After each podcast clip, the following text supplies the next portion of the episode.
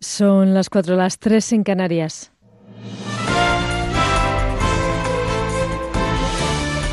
Noticias en Onda Cero.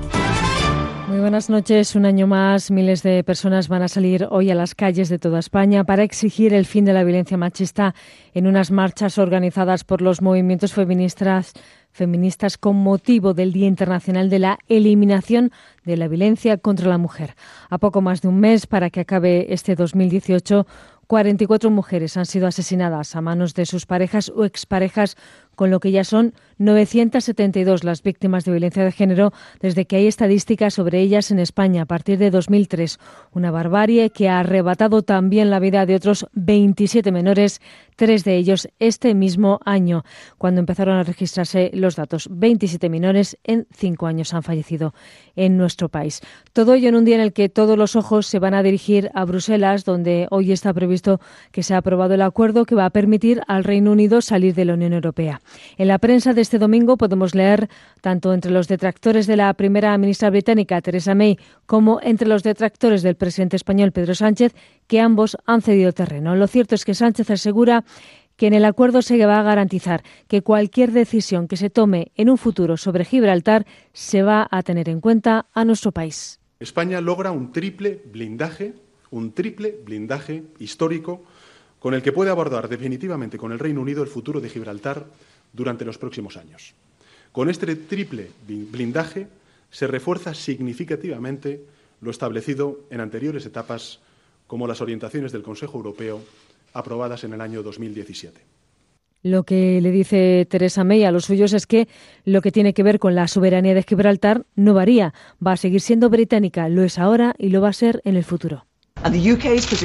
La posición británica sobre la soberanía de Gibraltar no ha cambiado y no cambiará. Estoy orgullosa de que Gibraltar sea británico y siempre lo defenderé.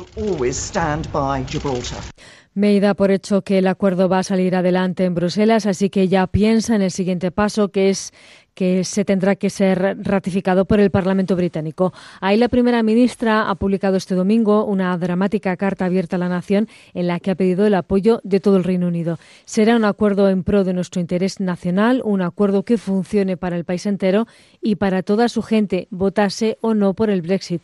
Se puede leer en este documento. Ya en nuestro país, el líder del PP, Pablo Casado, asegura que el acuerdo que ha obtenido Sánchez sobre Gibraltar no va a figurar en el Tratado del Brexit y, por tanto, no tiene ningún valor jurídico. España está haciendo una cesión histórica. El artículo 184 no ha sido modificado. Por tanto, de nada sirve cartas del presidente del Consejo y de la Comisión Europea. Lo más grave es que además Pedro Sánchez nos intenta engañar, solemniza su fracaso, solemniza su incompetencia y todavía pretende hacernos creer que esto es un buen acuerdo. En términos muy similares se ha manifestado Albert Rivera en la sexta noche. El líder de Ciudadanos entiende que Sánchez tendría que haber mantenido su veto al acuerdo del Brexit para conseguir algo más del acuerdo que ni siquiera es vinculante.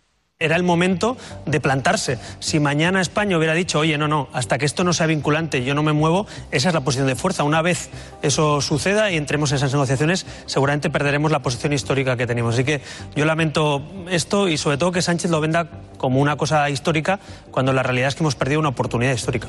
Pablo Iglesias sí que se ha manifestado a favor del acuerdo obtenido por Pedro Sánchez, ha sido a través de su cuenta de Twitter. Y cambiamos de asunto. El ministro francés de Interior ha culpado a la ultraderecha y a su líder Marine Le Pen de los disturbios que han tenido lugar esta pasada tarde en París durante la manifestación del movimiento contra el alza de los carburantes conocido como los chalecos amarillos.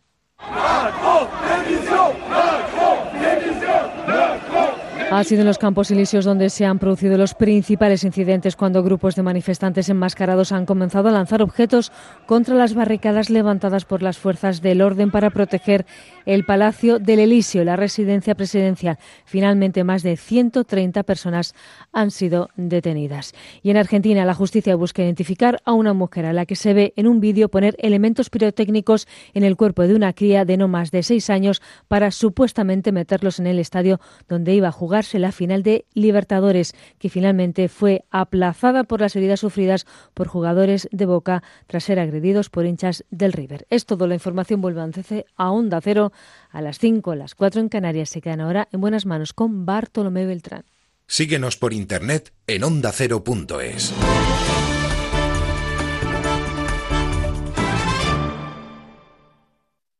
Las mascotas, los de la sabana, los del mar o los de la selva. Todo sobre el mundo animal en Como el perro y el gato. Pueden ser a rayas de color marrón o moteadas, colores que les permite mimetizarse con el entorno. Un día en Cartagena por la acera había un pajarito que estaba piando. Intenté cogerlo sin hacerlo daño, se me puso en la mano y lo llevé a un árbol. Después me lavé las manos, claro. Bueno, pues nada, quería saber un poco vuestro consejo. En principio la automedicación, aunque sea en el caso del perro, no es lo más adecuado. Consejos, anécdotas y mucha diversión en Como el perro y el gato. Con Carlos Rodríguez. Los sábados a las 3 de la tarde y los domingos a las 2 y media.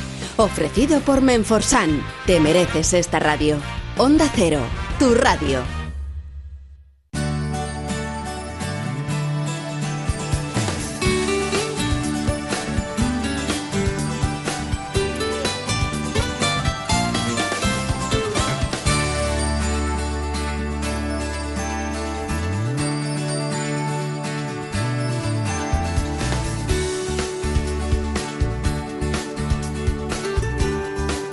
En buenas manos.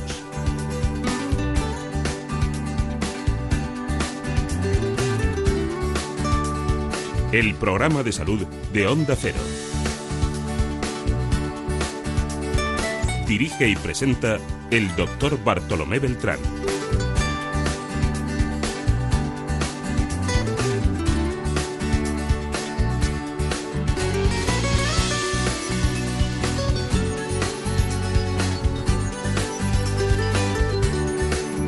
¿Qué tal? Muy buenos días, me alegro mucho de saludarles. Como siempre, cada semana tenemos una gran oferta de salud.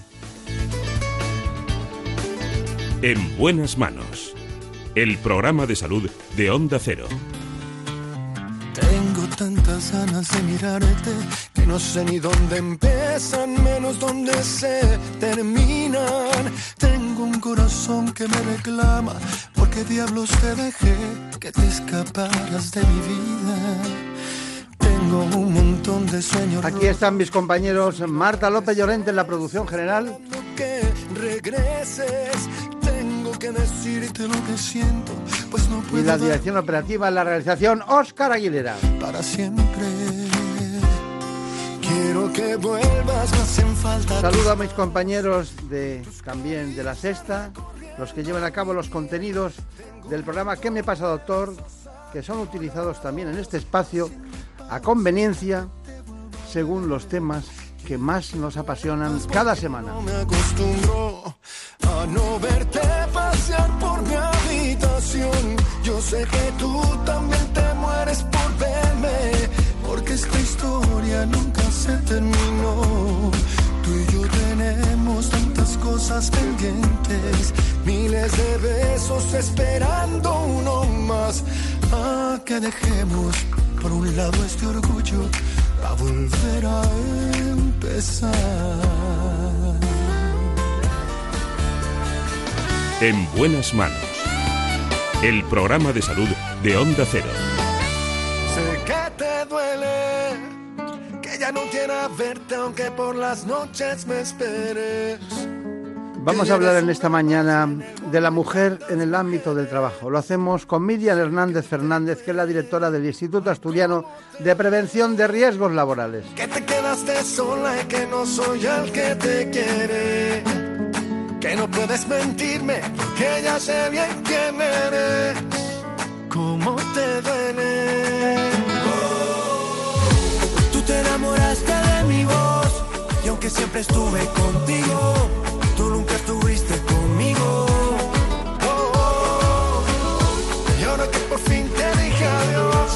quieres quedarte conmigo, y ya no quiero nada contigo. Sé que te duele saber que mis canciones. Antes de cualquier otra cosa, conozcan ustedes este mundo de la mujer en el trabajo con este informe en el que se matizan los aspectos de la mujer en el ámbito laboral. En buenas manos. Ansiedad, insomnio, somatización de enfermedades, miedo a ir al trabajo e incapacidad son las principales secuelas del acoso laboral o moving. Se trata de situaciones en las que existe hostilidad psicológica hacia el trabajador, A través de comportamientos y conductas abusivas se pretende minar psicológicamente a la persona, en la mayoría de los casos mediante maltrato verbal y un comportamiento cruel. El moving puede ser ocasionado por otros compañeros, por jefes o incluso subordinados, pero sobre todo se produce en organismos públicos, donde es más difícil que haya despidos. Para prevenirlo, los expertos recomiendan mejorar el entorno psicosocial del trabajo y actuar si se detectan situaciones de acoso. Y es que según un estudio de LinkedIn, el 46% de los trabajadores considera que para sentirse feliz y productivo en el trabajo es imprescindible una buena relación con sus colegas. Bueno, pues aquí está con nosotros. Hacía mucho tiempo que queríamos invitarla a este espacio. Se trata de Emilia Hernández, es la directora concretamente del Instituto de Asturiano de Prevención de Riesgos Laborales. Eh, me, ha sorprendido porque ha venido, estaba aquí sentada y de repente me encuentro con Ley del Principado de Asturias para la igualdad de hombres y de mujeres y hombres en la erradicación de la violencia de género. Porque, bueno, es un asunto que lo tratamos hoy desde el punto de vista de los riesgos laborales, pero eh, hay una ley, Principado de Asturias. Miriam Hernández, ¿qué tal? Muchas gracias por haber invitado, encantada de estar con vosotros. Gracias. Vamos a ver, eh, bueno, nos conocimos concretamente, me parece que fue en Oviedo, eh, y bueno, y hemos mantenido relaciones siempre que hemos estado en alguna actividad de prevención. Y quería preguntar, los datos del, ámbito laboral, la, fuerza laboral eh, de España y de Europa está en torno entre el 40 y el 46, ¿no? Mm.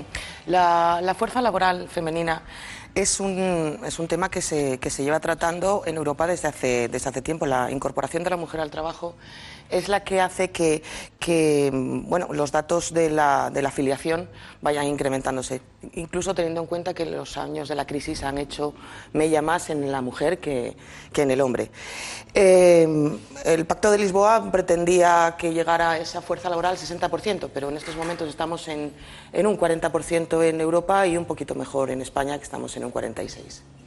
Eh, hay mucha fuerza en el ámbito femenino y mucha lucha en este momento a todos los niveles. ¿No lo ha notado usted? El problema de la lucha de la lucha de la perspectiva de género en todos los ámbitos eh, eh, sociales y, políticos es la gran versatilidad. Es un problema transversal que afecta a todos los ámbitos, a todas las a todas las profesiones, a todos las, los, los, ambientes, al social, al laboral, al familiar, al, al judicial. Por lo tanto, sea cual sea la, la, visión a la que, a la que le, pongas, le pongas el acento, en cualquiera de ellas tienes mucho que decir. Está, mm, está en boga, dice. Eh, bueno, eh, se acaba de, conseguir un pacto estatal contra la violencia contra las mujeres, por lo tanto es un tema y es un hito que hay que, hay que evidenciar.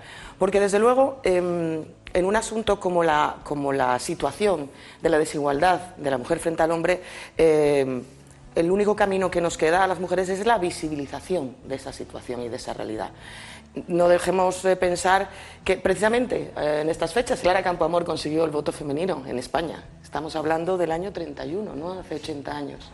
Y que solo desde hace 40, desde el año 75, la mujer es considerada una, con personalidad jurídica propia. estamos en, una, en, una, en, un mundo de muchos, muchos eh, siglos y de, y, de, y de, muchos años de evolución en el que la presencia y la, y la igualdad legal Incluso la posibilidad de participar en las instituciones de las mujeres es, está en pañales. Por lo tanto, cualquier lucha, cualquier visibilización y cualquier trabajo que hagamos en ese sentido siempre será eh, un paso hacia adelante. No se preocupe porque yo no la voy a interrumpir, eh, porque la veo, la veo entusiasmada. Pero, ¿me puede decir usted exactamente en qué consiste la segregación horizontal? Eh, no es otra cosa que aquella situación que se da en la realidad laboral en la que nosotros solos, nosotros como, nosotros y nosotras, solos nos repartimos en unas supuestas, eh, eh, unas supuestas tareas para las que en teoría estamos mejor predispuestos. Eh, desde mi punto de vista completamente equivocado, las mujeres están más predispuestas a los trabajos de, cuidado, de cuidadoras, de, servicios, de atención a las personas eh, y, a, la atención a los niños, mientras que los hombres están más eh, predispuestos o más preparados fisiológicamente, anímicamente, tradicionalmente, a hacer trabajos de, gran nivel, de gran nivel intelectual, de ingenierías, de construcción. Eso hace una segregación inicial en la, forma de afrontar y enfrentar la- las necesidades de unos y otras. Además, a esto le tenemos que añadir que esa segregación horizontal ya genera discriminaciones desde el mismo, mo- desde el mismo minuto cero, porque las profesiones que están más relacionadas o más identificadas con las cualidades y capacidades femeninas son las que menos eh, prestigio tienen. Cuidar, bueno, todo el mundo lo, lo valora y lo considera muy necesario, muy femenino, muy de madres. Pero, hombre, eh, hacer una instalación de ingeniería, eh, poner a andar una, un- no sé, una estación eólica, eso, eso tiene mucho más prestigio, es mucho más importante, es mucho más relevante, eh, se paga mejor. Por lo tanto, esa primera segregación ya no se separa por, por ocupaciones. ¿Y qué pasa? Que la ocupación de servicios está, el 80% del- de la fuerza laboral femenina está en, la- en el sector servicios. Por lo tanto, nos ocupamos de esas labores de cuidar, de enfermar. ¿Qué pasa también con las otras segregaciones horizontales? Aquellas que nos dicen que, que una mujer eh, está más capacitada o tiene más, eh, o, o más predisposición a la doble tarea. ¿Vale? Es decir, la doble tarea no significa otra cosa que tienes que hacer una jornada laboral de la- remunerada en la, que, en la que te van a pagar, que esa es la esa es la labor importante. El desarrollo laboral importante de una persona se contabiliza con aquello, eh, en contraposición con aquello que te pagan por hacer. Si no te pagan por hacerlo, ¿dónde está, dónde está su valor y dónde está Claro. su prestigio? Claro. Si tenemos doble tarea, tenemos mucha menos capacidad de desarrollo profesional. Y luego, pues eh, a eso le sumas el techo de cristal, que no es otra cosa que el freno que nosotras mismas nos ponemos al asumir esa doble tarea para poder seguir avanzando y para poder seguir caminando en, eh, jerárquicamente en ascensión en, una, en un trabajo. A eso me refería en mi pregunta, precisamente, al techo de cristal, que usted lo ha denominado de una manera que es para recordar, ¿no? Es un gran titular el techo de cristal, pero eh, hay muchas mujeres que no están en la lucha. A eso me refería. Hay muchas... Sí lo están. eh, toda, toda mujer que está en un puesto de, de- de cualificación o de alta dirección, como, como es mi caso, o de, o de trabajo en el que, en el que está eh, menor representada que el resto de sus compañeros, está en la lucha, porque yo creo que la lucha es la visibilización. Tenemos que evidenciar la normalidad de esas situaciones. ¿m? Eh, y además yo estoy convencida de que esto está cambiando a, a un ritmo vertiginoso. Sí, eso es Eh, verdad. eh, voy a ponerte un ejemplo, doctor. Eh, yo eh, llevo, mm, he tenido la confianza de, dos, de, de trabajar durante dos legislaturas con mi, con mi gobierno en el Principado de Asturias. En la primera de ellas, en el equipo de, de mi consejería, que es una consejería eminentemente eh, dedicada a trabajos de los que consideramos en segregación horizontal masculinos, yo era la única directora general. En la primera era la única. Ahora somos mitad y mitad. O sea que esto... Y estamos hablando de siete años de diferencia. Está Yo bien. confío en que esto camine de una forma vertiginosa. Y caminará vertiginosamente siempre que hagamos visible que es posible, que no pasa nada, que no hace falta ve- vestirse de alférez para entrar en el mundo de, de los hombres. eh, simplemente aportar lo que tienes y ponerlo a disposición de, de- de la organización, de la empresa o del gobierno al que perteneces. Están Mariló y Ana eh, que no pierden comba de, de oírla. ¿eh? Hay una cosa, sí, porque hablamos de salud y la salud también está en todas las psicológica, mental, toda la actividad, en la definición de la ONU está muy claro. Pero eh, no todas las empresas actúan de la misma manera por prevención de riesgos laborales respecto a los temas de la mujer en el mundo laboral. No todas actúan igual. ¿no? Este es un tema muy, muy, muy apasionante, el del acoso laboral, pero mm, mm, ¿cómo se, ¿cómo se está gestionando el acoso laboral?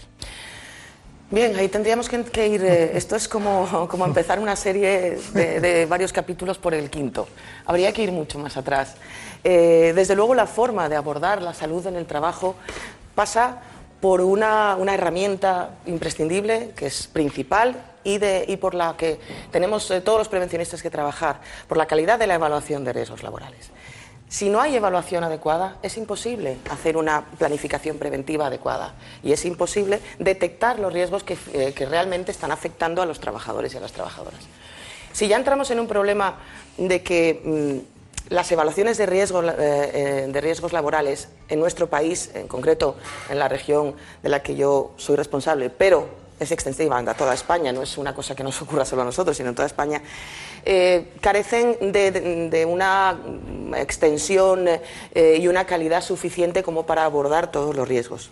Nos estamos quedando, eh, nos estamos encajando en desarrollar las evaluaciones de riesgos de los riesgos de seguridad. Quizá llegamos a los de higiene. Los riesgos ergonómicos y psicosociales son la fea del baile. No se ocupa de ellos prácticamente nadie, salvando honrosas excepciones que no quiero dejar aquí eh, palmariamente que no se hace. Se hace poco y se hace mal.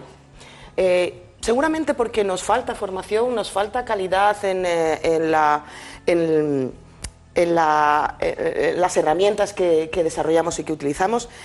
Y será también porque somos un país en el que externaliza mucho su prevención y por lo tanto es muy difícil encontrar profesionales eh, multidisciplinares que sepan de todo y de todo bien. ¿no?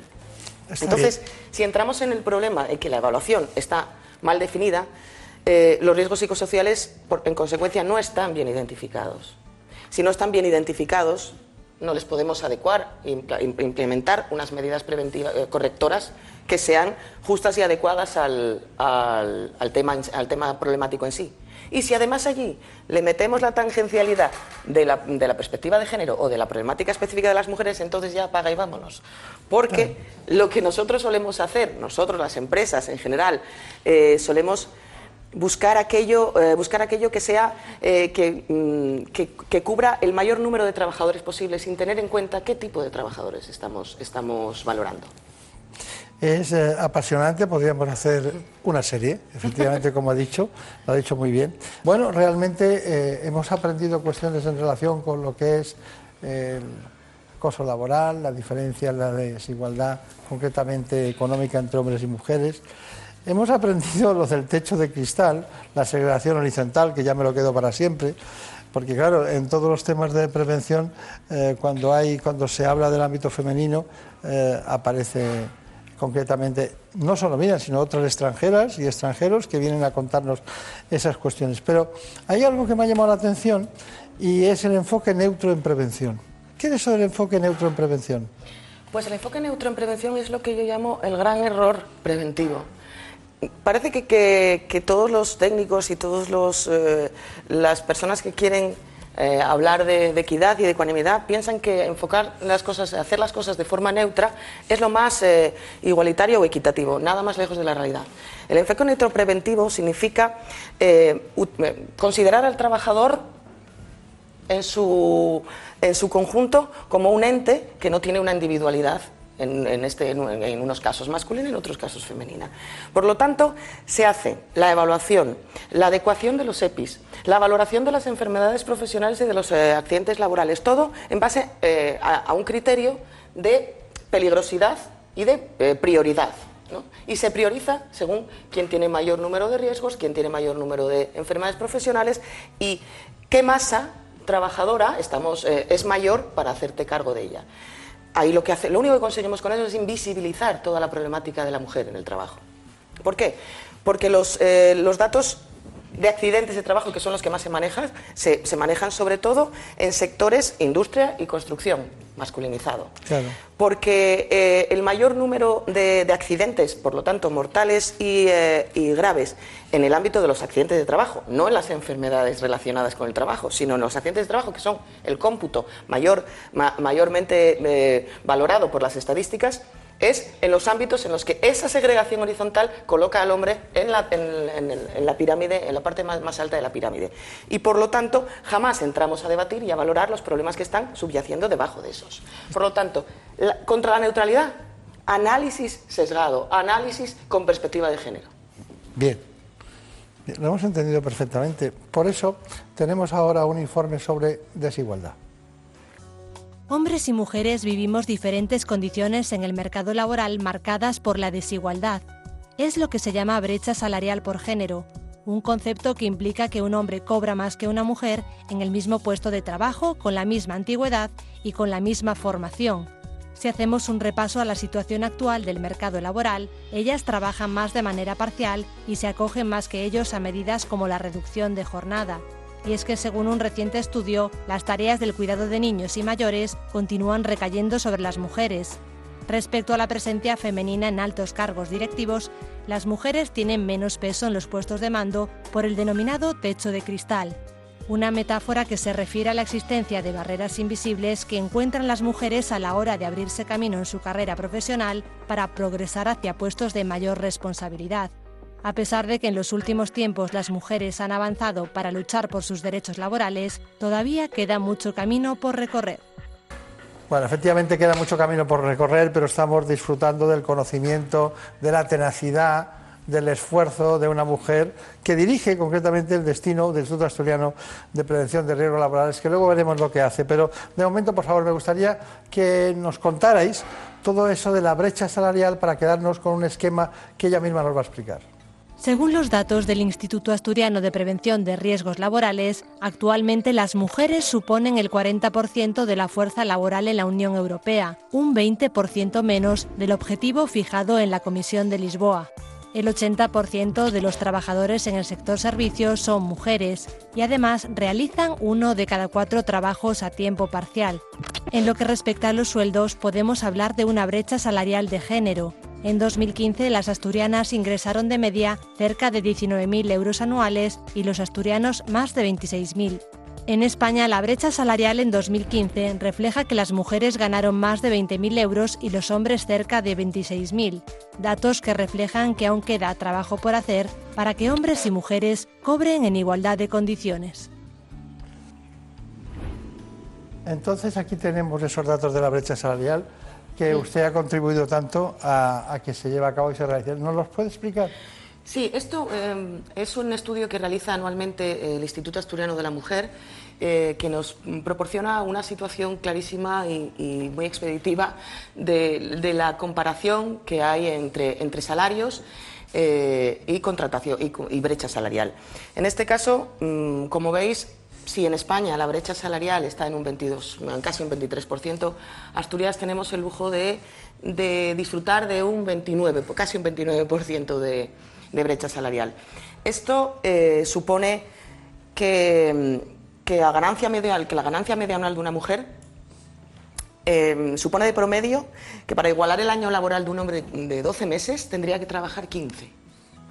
15 meses trabajados por una mujer para igualar la ganancia media salarial de un hombre en Asturias que no estamos hablando del tercer mundo, ni estamos hablando de un país en subdesarrollo, estamos hablando de una región competitiva, moderna, que tiene, que tiene un sector industrial potente y que tiene la obligación de aplicar la ley con, la ley nacional y la ley autonómica de, igualdad de las mujeres y hombres. Que usted saca con mucho orgullo porque es, un logro eh, social de primera fila que, que usted saca concretamente en una ponencia que vimos y por eso queríamos traerlo aquí.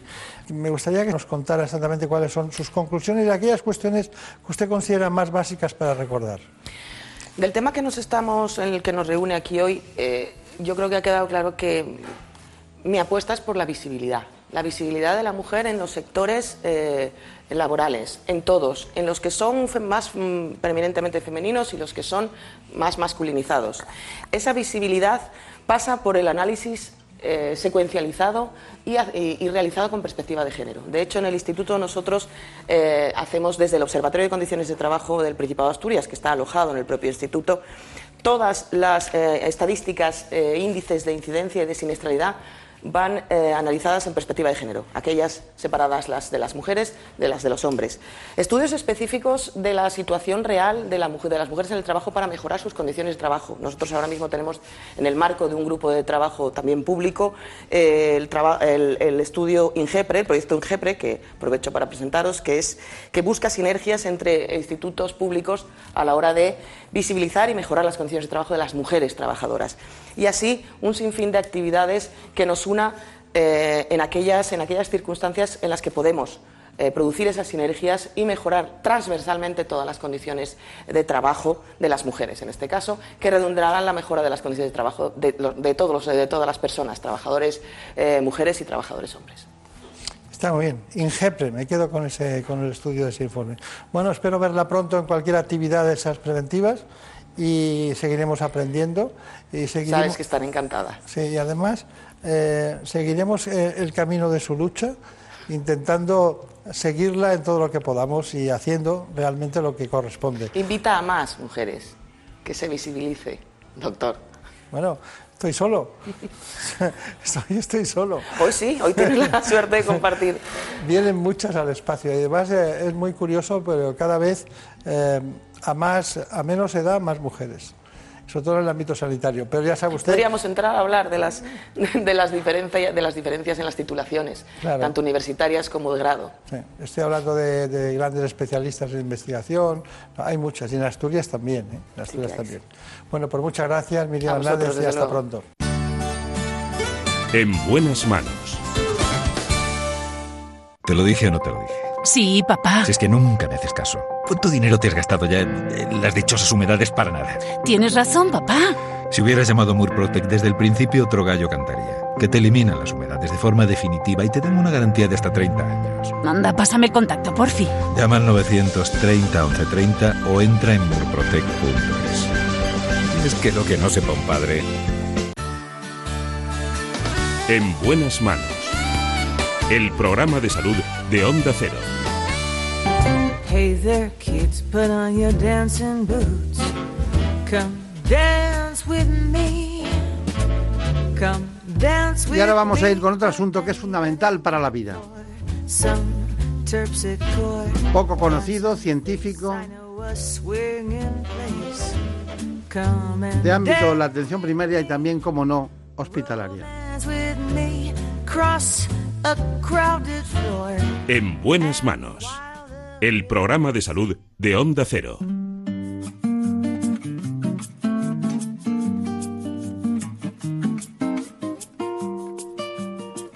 Nos toca hablar de fibrosis pulmonar y neumonitis por hipersensibilidad.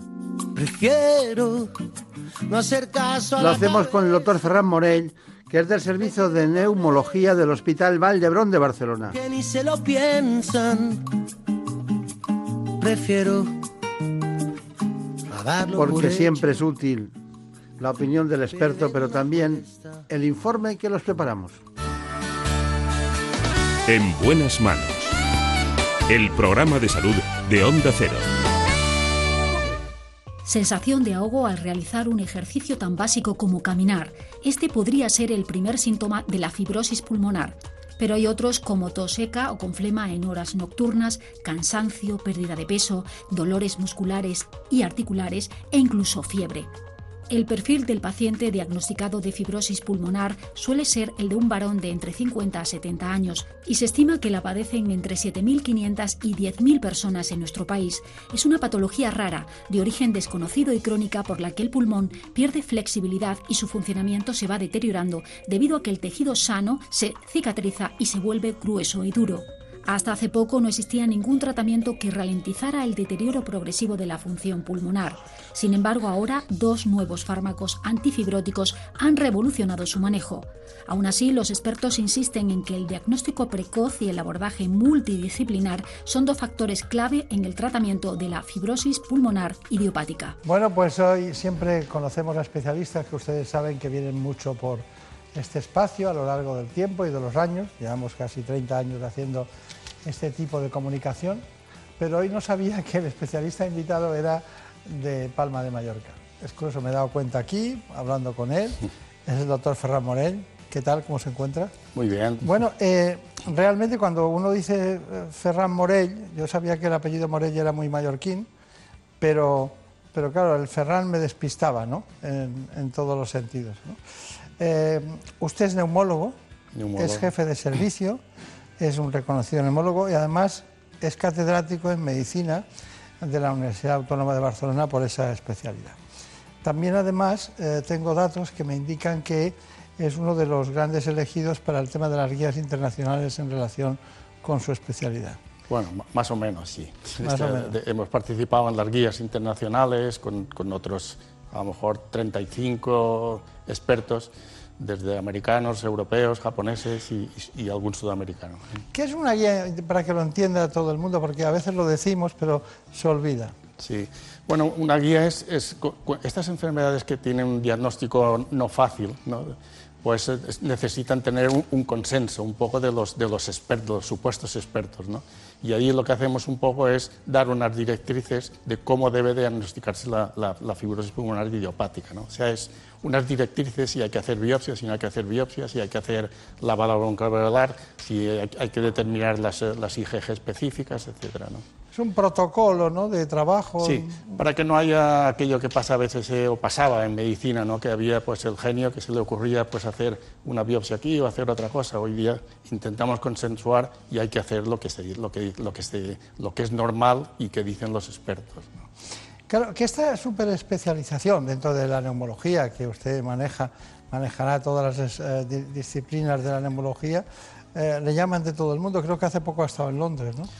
Ayer, ayer me levanté a las cuatro y media de la mañana, sí, para ir a Londres y estuvimos en un workshop en el Hospital Brompton, sí, con, eh, bueno, ellos eran 14 especialistas ingleses y, yo, eh, yo, como el tema de la neumonitis por hipersensibilidad llevo mucho tiempo, pues algo he aprendido, ¿no? Es que siempre son ustedes muy humildes. Cuanto más conocimiento, más humildad. No sé qué pasa en esto, pero suele ser así. Aquí solo fibrosis, pulmonar y luego lo hemos relacionado con la neumonitis. Eh, usted ha insistido con mis colaboradores en esos dos conceptos. Cuéntenos cuál es la realidad. O sea, eh, es que la fibrosis pulmonar idiopática es una, una, entidad clínica que, que, se llama idiopática porque no tiene causa. ¿no? Entonces, bueno, nosotros hemos realizado, llevamos muchos años estudiando este, el tema y concretamente hicimos un estudio y, colaboramos con el doctor Ganesh Raghu de, Seattle, en Washington, donde demostramos que si uno diagnostica fibrosis pulmonar idiopática, pero se estudia bien, con todos los armamentarios que tenemos allí, concretamente en el Valle Brón, que hacemos un estudio muy exhaustivo, encontramos la causa en el 43% de los casos. Y, en en mi opinión, y es la serie ahora última que tenemos, seguramente el 60% son por neumonitis por hipersensibilidad, o sea que sí que tienen causa. Y en mi opinión, eh, el otro 40%, al menos un 20% son por el tabaco. O sea que la fibrosis pulmonar idiopática, ya digo que no, está todo el mundo de acuerdo con esto, ni, muchísimo menos. ¿eh? Para mí, para nuestros, nuestros estudios, ¿no? el, el el 60% son neumonitis y 20% por el tabaco. Y ahí, porque muchas veces los expertos dicen, es una enfermedad que está relacionada con el tabaco también. No, no es que esté relacionada, es que si no hay otra causa, la causa es el tabaco. Por eso, por eso muchas veces va con enfisema. Parece mentira que a veces cosas que para mí son tan lógicas, eh, la comunidad científica mundial le cuesta aceptar, curiosamente. No, no es, un concepto totalmente nuevo, fíjese que estamos pendientes de todo y, difícil de introducir en el contexto de lo que es la idea de la medicina y de la neumología para la sociedad. Vamos a insistir en él por una razón fundamental. Eh, ¿Hay algún componente genético o cree usted que no? Bueno, ya Hipócrates ya decía siempre que las enfermedades son parte genéticas y parte ambientales. ¿no? Seguro que hay un componente genético porque, por ejemplo, la neumonitis, eh, pues de cada mil que se expone a las palomas, solamente enferman cinco, ¿no? Entonces, hay un componente genético seguro, pero hay que buscar el ambiental, que es lo que, lo que hacemos nosotros con la fibrosis pulmonar idiopática, que se hace en poquísimos centros en el mundo, ¿no? curiosamente. ¿no? Ayer, por ejemplo, allí en Londres, decía, vosotros hacéis la prueba de inhalación, de provocación, con, con antígenos para ver si, si responden. Claro. Y digo, si nosotros la aprendimos de vosotros. Yo, la aprendí el año 75 de, de, Jack Pepys, precisamente en Londres, y ahora ellos la han abandonado. Nosotros hemos publicado desde el año 1974. Y bueno, pues si los demás centros no lo hacen y encuentran menos causas, bueno, pues... Es que ellos, ellos siempre han tenido una tradición de ser pioneros en neumología, sí, muy bueno. Empezaron con la silicosis, con los mineros y tal, y continuaron y sobre todo el, el Brompton, el hospital Brompton Hospital, que es donde estuve ayer, es un, es un centro... He pasado muchas veces por delante de ese hospital y, siempre me ha llamado la atención, ¿no? porque es un hospital en medio de una calle que es inmensa, es, la más larga a lo mejor de Londres. ¿no? Sí, siempre me ha llamado la atención también, perdón la redundancia, y es que nosotros tenemos un hospital y en vez de arreglarlo, lo tiramos al suelo y hacemos otro. Ellos siempre tienen los mismos y los van arreglando. No, sé ah, qué es mejor, pero... Eso tengo datos del gran debate de Londres por sacar los hospitales fuera. Nunca lo han conseguido, lo quieren todos los, ministros de Sanidad, pero no piensan la sociedad que es mucho mejor tenerlos dentro.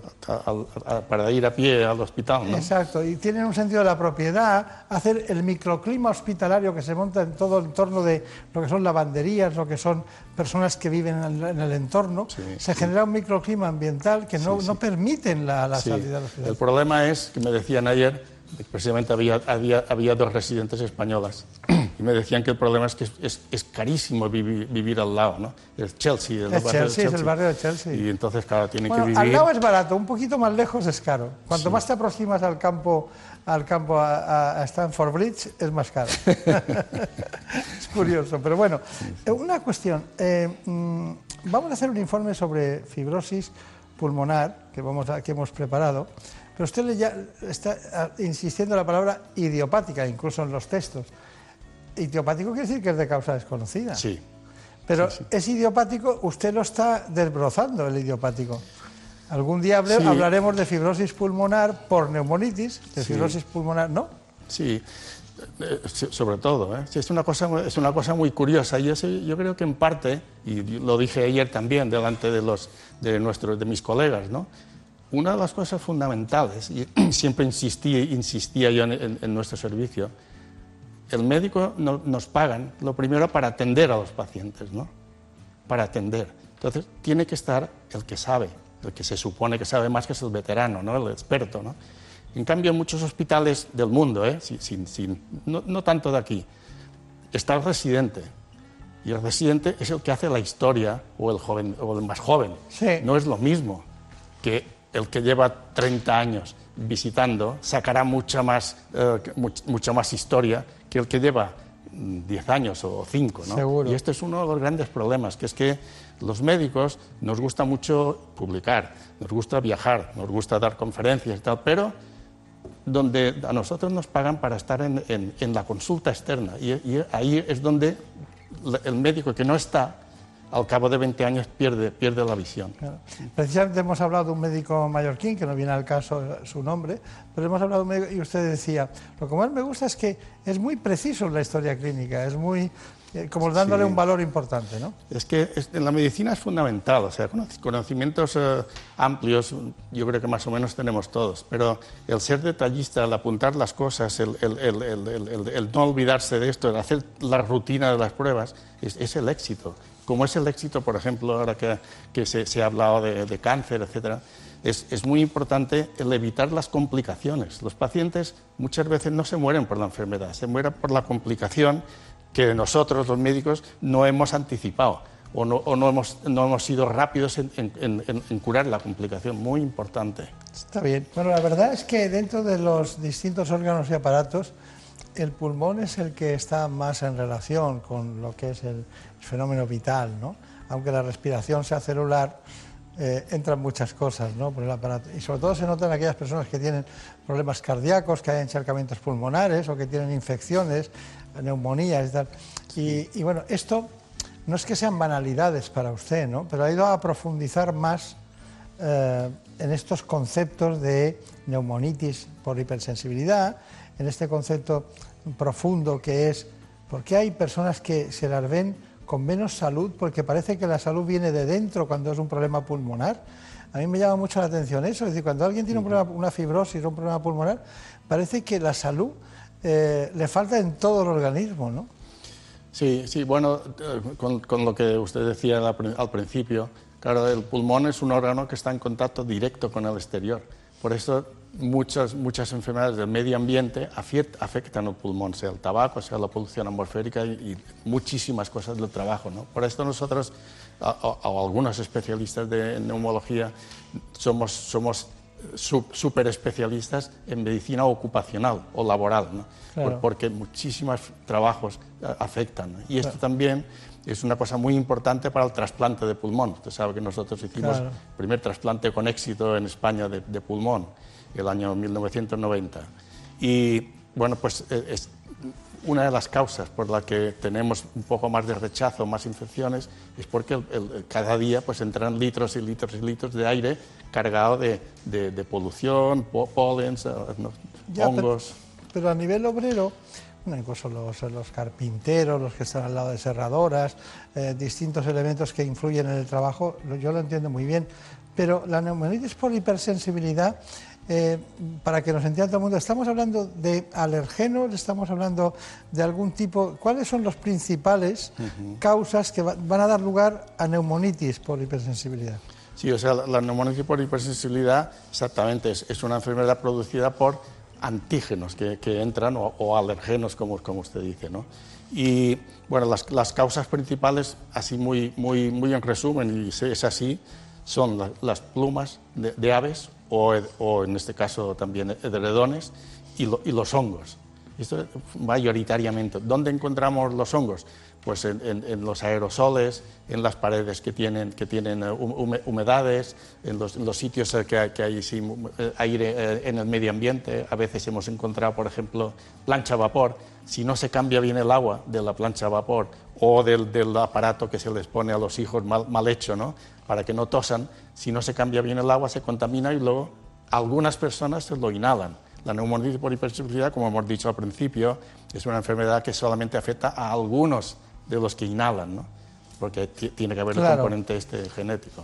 Nadie llega a ninguna consulta ni le dice a un amigo, tengo una neumonitis por hipersensibilidad. es curioso, pero, pero lo tiene, la tiene. Sí, y con una importante restricción de la capacidad respiratoria. ¿no?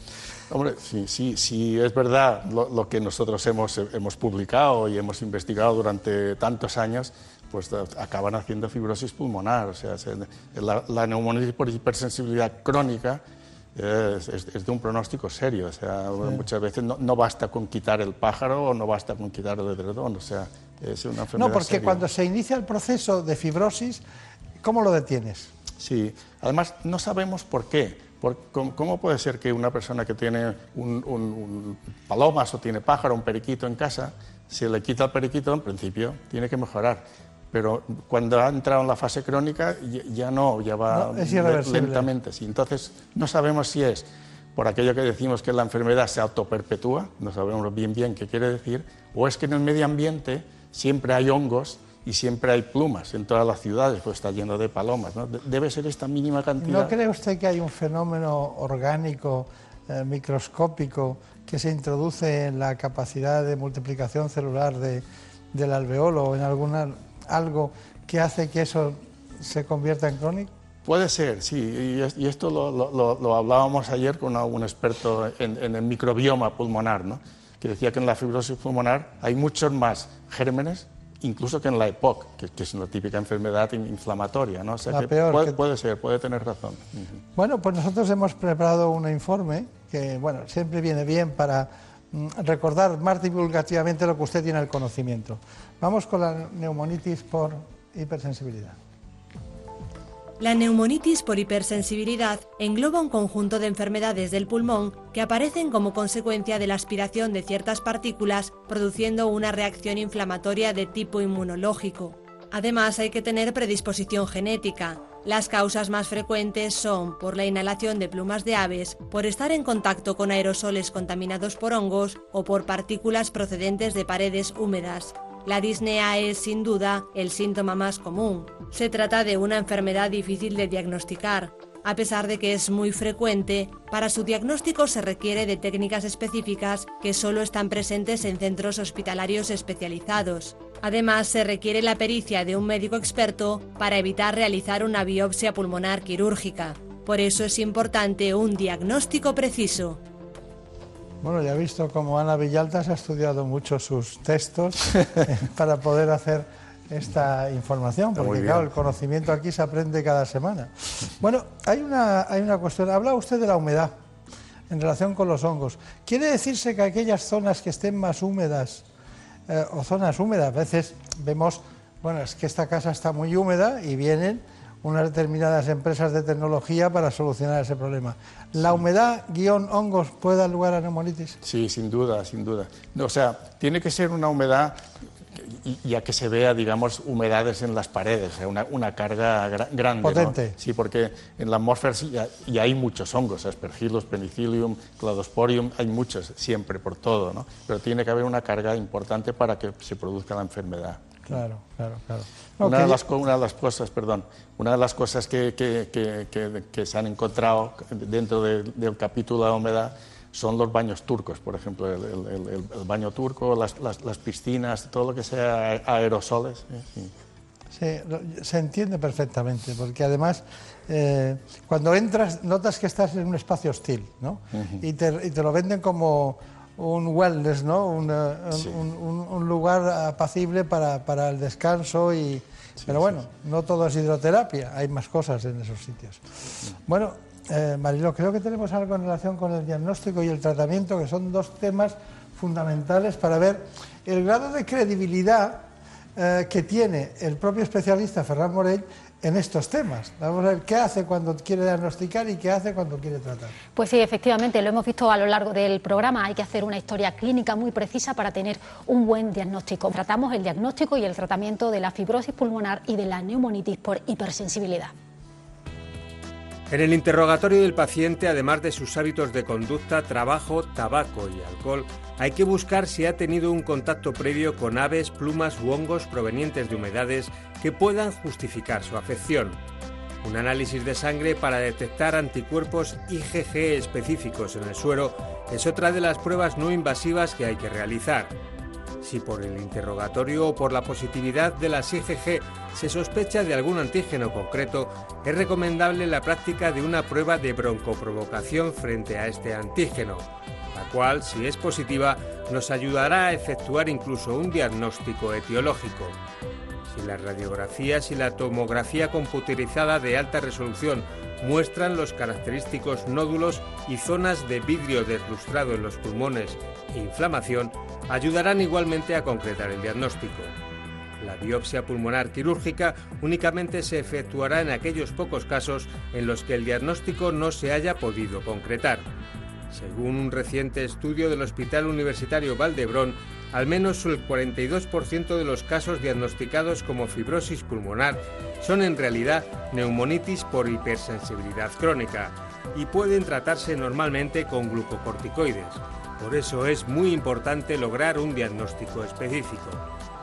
En cuanto al tratamiento de la fibrosis pulmonar, la reciente comercialización de dos fármacos antifibróticos ha demostrado que se puede lograr una menor pérdida de función pulmonar al año de seguimiento, lo que permite alargar la supervivencia de los pacientes.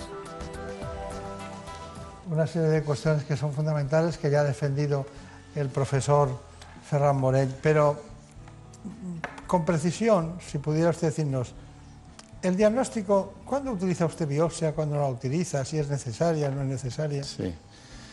O sea, yo, soy un, partidario de no tener que hacer biopsia, no tener que molestar al paciente, ¿no? Pues, tiene sus complicaciones. Yo también soy partidario de no molestar a nadie. sí puede ser, ¿no? Entonces, si uno hace un estudio exhaustivo con todo lo que tiene que hacer, es, casi casi es, no hace falta ni una vez hacer biopsia. A mí me sabe muy mal cuando veo pacientes que casi casi lo primero que se les ha hecho es una biopsia. ¿no? Si uno hace una buena historia clínica, una buena exploración, como ha dicho eh, su, programa, ¿no? si hace, eh, determina las IgG específicas, anticuerpos contra plumas, contra etcétera si hay un motivo aparente hacer un cultivo de, este, de estas hierbas o lo que sea para, para, hongos. Y si se encuentra la causa, hacer, hacer una prueba de inhalación. Con esto se, se, llega al diagnóstico perfectísimamente, sin necesidad de biopsia.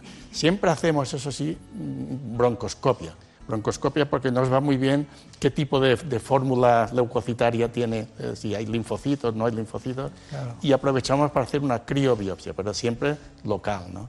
Con eso se evita, yo creo que últimamente en nuestro centro, no creo que haya hecho ninguna en, a lo mejor en cinco años o diez, biopsia pulmonar a cielo abierto. ¿eh?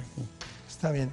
Bueno, e, eso es el diagnóstico. ¿Y el tratamiento qué es lo que le funciona mejor? ¿O en qué tiene más bueno, confianza? Aquí, sí, hay, hay, otras, hay discusiones. Eh, si nos referimos a la neumonitis por hipersensibilidad, el único tratamiento que, que, aparentemente funciona, porque no se han hecho estudios a doble ciego, ¿no?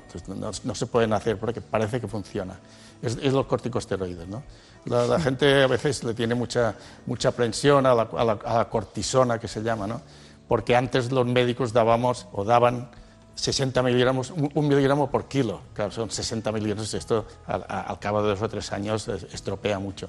Pero hoy día la dosis que no, pasamos de 15 miligramos, 12 y medio más o menos, y con eso se, se mitiga muchísimo la enfermedad y no se perjudica al paciente. Alguien que no supiera nada de medicina podría dar ese tratamiento porque llevamos siglos con él. Sí, sí, sí, exactamente, sí, sí, sí. Y hay discusiones. ¿no? Tanto estudiar para llegar a, a un proceso. Quizá la neumonitis se puede probar el micofenolato, es el único que ha dado algún pequeño estudio, pero muy poca cosa. Nosotros probamos también el rituximab, ¿no? sí y no, no acabó de, no, no acabó de, de, funcionar. Eh, andaban más, más kilómetros, digamos, más metros, pero no, no, no, mejoró a nivel pulmonar. Y en cuanto a la fibrosis, si, si me preguntaba también, si la fibrosis, bueno, también estábamos muy desarmados. ¿no? Y ahora últimamente, entre todo el mundo, los que estamos puestos en esto, se han investigado dos fármacos, que es el nintedanib ¿no? y la pirfenidona. ¿no? Y bueno, son fármacos que lo que se ha, demostrado hasta ahora es que la función pulmonar se, enlentece la caída. ¿no? Desgraciadamente aún no hemos podido demostrar que, alargue la vida. Seguramente se demostrará. Pero, otra vez aquí, eh, yo tengo nuestra experiencia, como decía Aristóteles, eh, eh, es muy importante que confíes en tu experiencia. No, no solamente en la experiencia, pero es importante. Entonces, si es verdad que en nuestros estudios hemos demostrado que la fibrosis pulmonar idiopática, el 50%, por decirlo así, son neumonitis, en la neumonitis funciona la, cortisona, pues, pues hay que dar cortisona. Porque muchos de, muchos de los grandes expertos eh, manifiestan que hubo una revisión Cochrane, ¿no? que, que, dijo, eh, o sea, se dice, no, la cortisona no funcionó los años que la dimos, pero no, no, no, dice esto la, la, la, revisión Cochrane. La revisión Cochrane de Richeldi lo que dice es que no hay estudios de suficientemente calidad para poder decir si la cortisona funciona o no funciona. No dice que no funciona. Y eso es un poco va porque se, pueden dar después otros fármacos. O sea que uno está autorizado o a darla o a no darla, porque el estudio de Richeldi no dice que no. Que, que no su experiencia dice que va bien. Sí. Pues entonces hagamos caso a Aristóteles, ¿no? Exactamente. Creo, otra vez, otra vez. Otra vez. Bueno, eh, les ruego a mis compañeros que eh, pongan, indiquen, dado el número de pacientes, los pocos pacientes que hay en España y en el mundo, ponga neumología, empezado con, con una P, doctor Ferran, eh, ferranmorell.com. Vamos a ponerlo por si alguno tiene mm. alguna duda. Si mm. fuera algo que afectará a 5 millones de españoles, no lo diríamos, pero en este caso un especialista a nivel internacional que participa en las guías merece la pena. El ser mallorquín ya es, ya es, ya es inexorable para, para, hacerlo. ¿Cuándo salió usted de Mallorca? Pero yo salí a los 18 años, ¿no? Sí. Y bueno, voy y vengo porque tengo, tengo toda la familia allí, ¿no? Sí, sí. Y la verdad es que tengo que decir esto muy bien en Barcelona, sí, sí. A mí me gusta la sociedad catalana, es una sociedad muy, muy interesada por, todo, muy seria, muy trabajadores, que reconocen a la, a la persona que, que, trabaja. Es una sociedad que está bien. es curioso, pero en el ámbito, de lo, en el mundo de la medicina, es que cuando vas allí vas a un oasis eh, en, en, todos los sentidos. ¿no? Bueno, tampoco es perfecto ni mucho menos. ¿no? Claro, pero, bueno, hay un nivel bueno. Sí. Estoy pensando en los distintos departamentos, ¿no? Vas al, concretamente al Valdebrón o vas a, como voy yo, a la Puigverde en muchas ocasiones, ¿no? Mm. O a Santa Creu y San Pau, ¿no? Que no solo me gustaban las batas que llevaban entonces, sino... Ah, sí, ¿Se acuerda de las batas de, de Pere Pons y todo aquello? Sí, sí, sí. Maravilloso. Bueno, ha sido un placer. He descubierto que usted era mallorquín hoy y eso es una suerte para, para mí, por lo menos. Muchas gracias y hasta pronto. Muchísimas gracias. En buenas manos el programa de salud de Onda Cero.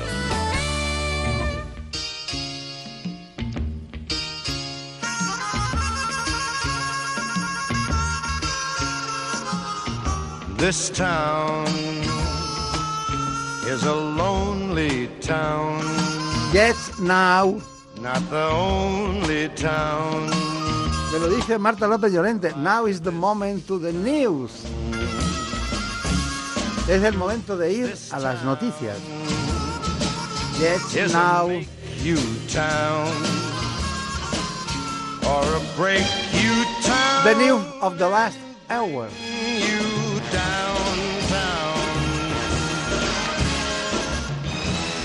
Volvemos después, seguiremos hablando de salud. This town.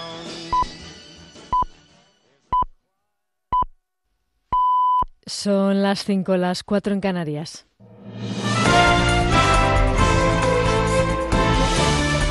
Noticias en Onda Cero.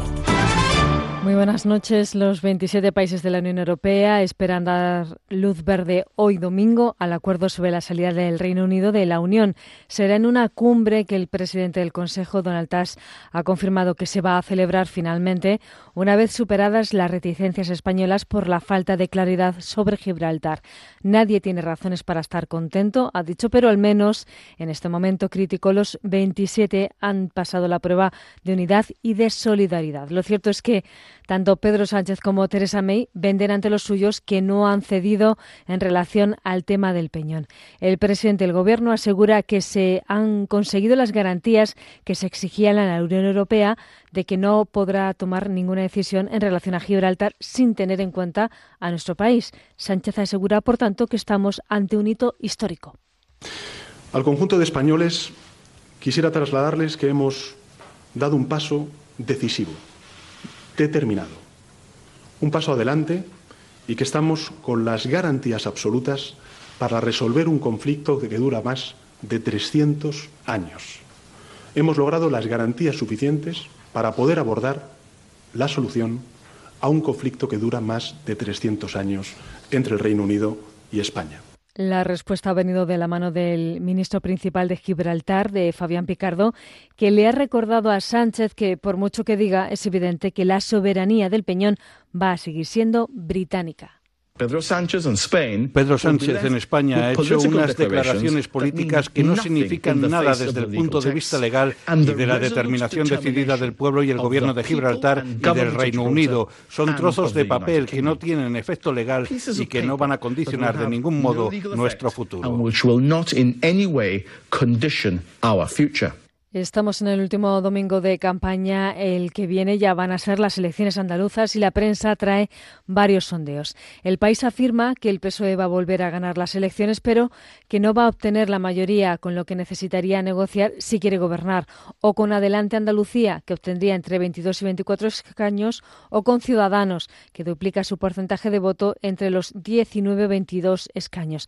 El partido de Pablo Casado se desplomaría en estos comicios y Vox conseguiría hasta cuatro diputados. El mundo también coincide en que la escalada de Ciudadanos y la erupción del Vox está cambiando el mapa político en Andalucía, aunque según su encuesta el PP mantendría el segundo puesto tras las elecciones, seguidos de Ciudadanos y Adelante Andalucía. Su candidata, Teresa Díez, Teresa Rodríguez es además la líder más valorada. Todo ello mientras a nivel nacional se sigue hablando de la posibilidad de sacar adelante los presupuestos generales del Estado. La ministra de Economía, Nadia Calviño, ha asegurado este sábado que todavía no es imposible. El líder de Podemos, Pablo Iglesias, ya da por hecho que si quiere que los presupuestos salgan adelante, va a tener que ganar él las elecciones y así su partido, empezando por Andalucía. Y hay algunos que siguen pensando que el factor decisivo para que esos presupuestos que hoy es tan difícil que consigamos aprobar salgan adelante, piensan que el factor decisivo es lo que hagan algunos partidos políticos de Cataluña y del País Vasco. Pues yo digo que el factor decisivo para que España cambie va a volver a ser Andalucía. Aquí se está jugando el destino de España. Aquí el líder del PP, Pablo Casado, coincide con el de Podemos. Hay que convocar elecciones para garantizar que todas estas peticiones que hacen desde partidos nacionalistas o independentistas ca caigan en saco roto. El PNV pide las cárceles. ¿Os imagináis para qué? Rufián escupe. Pablo Iglesias dice que convoques elecciones y los independentistas te dicen que no hay nada de presupuestos y que los presos se van a la calle o no hay nada que hablar. Pues bien, Pablo Iglesias ya le ha señalado la puerta de salida a Pedro Sánchez. Ya le ha dicho que la legislatura no, no da más de sí. Y eso es lo que nosotros le queremos decir. Señor Sánchez, siga haciendo caso a Pablo Iglesias, pero en esta ocasión para algo bueno. Convoque elecciones ya, que las vamos a ganar. Y la Policía Nacional ha llevado a cabo una de las mayores operaciones contra la pornografía infantil en nuestro país. En total han sido detenidas 78 hombres y una mujer. Las imágenes que se han obtenido son de extrema dureza. En ellas se usa de niños de incluso de apenas tres años. Es todo. La información vuelve a Onda Cero a las seis, las cinco en Canarias. Síguenos por internet en ondacero.es.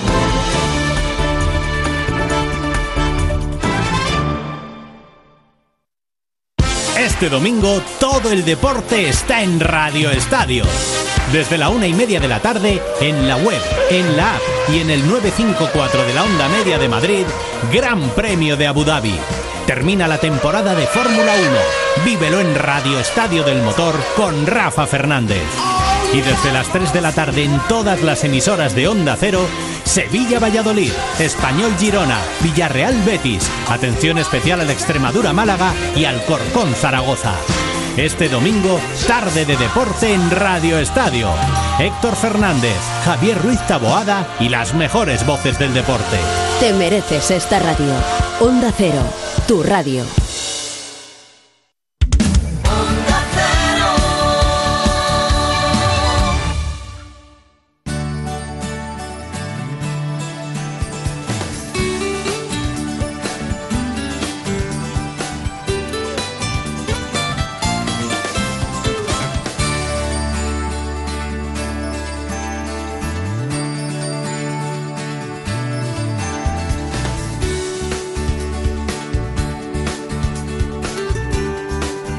En buenas manos.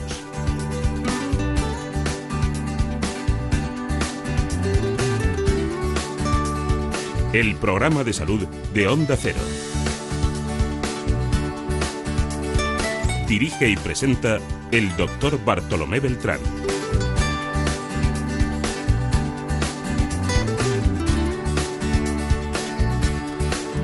Saludamos también a nuestros amigos portugueses que oyen este espacio. Buenos días.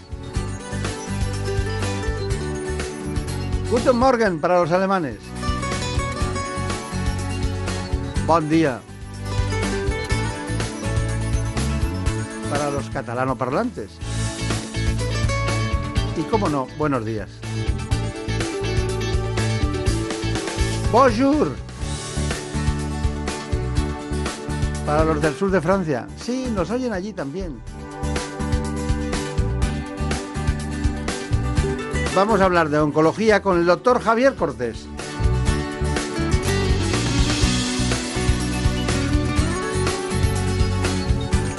Me dicen que ha faltado Inglaterra, pero es Good Morning.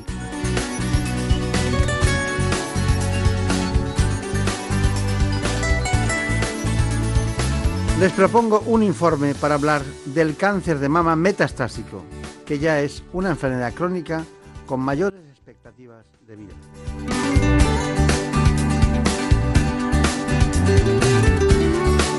En buenas manos.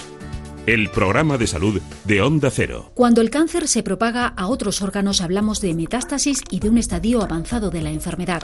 En el caso del cáncer de mama, las células tumorales pueden propagarse o crecer en zonas próximas a donde se localizó por primera vez el tumor pero también lo pueden hacer por vía linfática hacia los ganglios y a través del torrente sanguíneo, haciendo metástasis a distancia. Cuando esto último ocurre pueden localizarse células tumorales de la mama en el pulmón, pleura, huesos, hígado o cerebro. Pese a que los continuos avances en oncología han permitido que 8 de cada 10 pacientes en fase inicial superen la enfermedad, también hay pacientes que recaen, entre un 15 y un 20% de los casos, y entre un 5 o 6% tienen ya metástasis en el momento del diagnóstico inicial. Hoy día el abordaje del cáncer de mama metastásico permite que los pacientes tengan mayor supervivencia y calidad de vida que hace unos años cuando no existían apenas tratamientos. Ahora las terapias diana y hormonales han contribuido a retrasar la progresión de este tipo de cáncer. E incluso existe otra esperanza para los pacientes de cáncer de mama metastásico, la inmunoterapia, aún en fase de investigación. Ya saben ustedes que siempre estamos contentos con los especialistas que nos acompañan porque nos aportan su conocimiento. En este caso, es eh, uno de los que nosotros apreciamos específicamente porque fue premiado por Constantes y Vitales por su investigación en el cáncer cuando llevaba muy poco tiempo en Madrid y parece como si fuera algo de la propia corporación, doctor Cortés. Bueno, usted sigue siendo especialista, pero ahora es jefe de equipos de cáncer de mama y de tumores ginecológicos en el Hospital Universitario Ramón y Cajal de Madrid. Además eh, de todo eso, hace grandes trabajos y ha hecho grandes trabajos de investigación en este ámbito en el Instituto de, de Barcelona. Y luego mm, sigue, es director de un programa de cáncer de mama en, ese instituto de oncología que usted participa con otros compañeros y colaboradores. ¿Es correcto todo eso? Correcto. Bueno, yo le llamé porque ha, formado parte del desarrollo de algo. La gente oye a científicos, incluso premios Nobel, y les dicen, sí, sí, eh, hay una relación con el telómero y el envejecimiento, eh, el cerebro con el Alzheimer, descubren alguna, alguna historia, pero a la hora de la verdad, me decía, tenía un señor al lado en una, en una de las conferencias, me dice, pero ¿qué tomamos para curarnos? ¿no? Entonces, usted está en eso. Así de sencillo, está en el qué tomamos para curarnos y cómo lo hacemos y en qué procesos. Tengo aquí datos de mis compañeros que dicen que eh, los cuatro medicamentos aprobados para cáncer de mama metastásico en Europa durante los últimos cinco años, usted ha formado parte de esos trabajos de investigación. Es correcto, ¿no? Bueno, gracias a Dios, ahora, porque esto es un campo en continuo avance, ¿no? Este último año han aprobado otros dos fármacos nuevos. Por lo tanto, hemos formado parte de cuatro de los seis fármacos aprobados en los últimos por cinco o seis años. Claro. Bueno, pero es que es curioso, pero que la gente cuando tiene un cáncer localizado en un lugar, dice, bueno, esto, cirugía, radioterapia, alguna medicación de quimio se soluciona. Pero cuando hablas de metástasis, parece que se te ha ido de las manos. La pregunta es, ¿se nos ha ido de las manos? Vamos a ver, desde el punto de vista conceptual, ¿eh? cuando un tumor ha hecho metástasis, en este caso cuando un cáncer de mama ha hecho metástasis, es verdad que este tumor no es curable, por definición. Es decir, el objetivo no es curar la enfermedad y el objetivo que nos marcamos y que cada vez más estamos consiguiendo es cronificar la enfermedad. Lo que yo digo muchas veces, ¿no? En lugar de morirse por el cáncer, eh, morirse con el cáncer. Es un objetivo que nos tenemos que marcar. Es un objetivo que cada vez a más número de pacientes pues les ha llegado. Es decir, cada vez tenemos más número de pacientes que ya no fallecen con sus metástasis de cáncer de mama. Nos queda mucho. De ahí que la investigación sea todavía un arma potentísima para poder optimizar el tratamiento y que esto al final sea una realidad y que no se muera nadie de esta enfermedad. Sí, pero si usted está a solas con sus amigos, con su familia, conmigo, eh, mm, es, es cierto lo que dice pero cuando está en la televisión o en un congreso tal, eh, se inhibe un poco, no, no saca tanto pecho. ¿no? Eh, quiero, decir, quiero decir que va con cuidado ¿no? en ese sentido. Eh, ¿cuántos, ¿Cuántos especialistas en Europa puede haber trabajando en el mismo nivel que usted? No, muchísimos, muchísimos. Yo tengo la suerte de poder hacer una buena investigación en, en un magnífico país. Claro, buena investigación en un magnífico país, pues soy un privilegiado. Pero en Europa hay muchísimos investigadores que hacen una oncología y una investigación magnífica, magnífica, ¿no? No sé cuántos, pero en cáncer de mama metastásico en Europa puede haber investigadores, pues a lo mejor los contaría por miles, ¿eh? ¿Tantos? Tantos, tantos. ¿Mejores o peores? No, pero, tantos que estén en un determinado nivel, pero que estén en el nivel conceptual de seguir la línea, esto conviene que cambiemos. ¿Cada cuánto se reúnen para, para, para este tipo de terapias? Hay cuatro grandes congresos, ¿eh? dos americanos quizá tres americanos y un europeo. Dentro de los cánceres, el otro día oía una investigadora que hablaba de que había cinco tipos, decía, había cinco tipos. ¿Le parece a usted correcto clasificarlos en cinco tipos los cánceres de mama? Es una respuesta complicada, porque sinceramente creo que hay tantos cánceres de mama como personas. Como cánceres como personas. ¿Por qué? Porque cada vez conocemos más la biología molecular y cada vez conocemos más que una paciente puede tener 40 mutaciones, 50 alteraciones genéticas, 60 alteraciones proteicas y al final ese tumor tiene esas características, totalmente distinto al siguiente. ¿no? Pero si tuviéramos que agrupar los tumores en grandes tipos, yo diría que hay cuatro grandes tipos, lo que llamamos hormonales agresivos, hormonales no agresivos, los clásicos ER2, que hemos hablado muchas veces, y los tumores triple negativos. Los ER2 son los que le gustan más a usted. Bueno, los que más hemos investigado y los que más tratamientos, afortunadamente, tenemos hoy día. Claro. Para que la gente nos entienda, ER2, ¿qué, qué significa? ER2 básicamente es que tiene una proteína, una antenita en la membrana, estas células, que se llama ER2, de receptor epidérmico humano 2, y que hoy tenemos fármacos que bloquean esa proteína, nada más. Está bien. Doctor Cortés, eh, mm, hay un tipo de metástasis que es la metástasis cerebral. A lo mejor es la más frecuente que se produce en el cáncer de mama, ¿o no? Bueno, afortunadamente no lo es. ¿eh? Las más frecuentes son las óseas, pulmonares y hepáticas. Y luego ya irían las, cerebrales. ¿no? También es importante, como comentamos anteriormente, los cuatro distintos grupos o tipos de cáncer de mama, porque la probabilidad de hacer metástasis cerebrales también es distinto es mucho más frecuente en los tumores ER2 o en los tumores triple negativos que en los tumores hormonales. Y además, el pronóstico y el tratamiento también es muy distinto. Por eso para usted hay una predilección por esas, ¿no? Porque como estamos en el ER2, como a usted le gusta ese tipo de cáncer, es el que se encuentra más con metástasis, ¿no? pues, pues fíjese que hoy día tener metástasis cerebrales, que evidentemente no es una buena noticia per se, pero tener metástasis cerebrales en un tumor de mama, por ejemplo, ER2 positivo, no significa invariablemente un pronóstico nefasto, ni muchísimo menos. Hay gente en la que también logramos cronificar la enfermedad a pesar de tener estas metástasis. Va la segunda vez que usted utiliza la palabra cronificar la enfermedad. ¿Usted se lo cree? No es que me lo crea, es que es una realidad. Es verdad que es una realidad todavía para un número, para mí pequeño, de pacientes, pero cada vez ese número es mayor. Se comentaba en uno de los vídeos previos la importancia de la investigación, ¿no? La investigación es fundamental, es fundamental. Pero que hace un matiz también muy importante, la prevención. La prevención. No hay dietas milagrosas, no la hay. Pero tenemos una dieta mediterránea que es magnífica, tenemos un ejercicio físico que es magnífico, tenemos unas medidas de prevención que si las ejecutamos, las ponemos en marcha, estoy convencido que el pronóstico del cáncer en general y del cáncer de mama en particular va a ser también mejor. Por tanto, investigación toda, mucha más, pero también prevención que podemos hacerla y podemos hacerla bien. Está bien, está bien.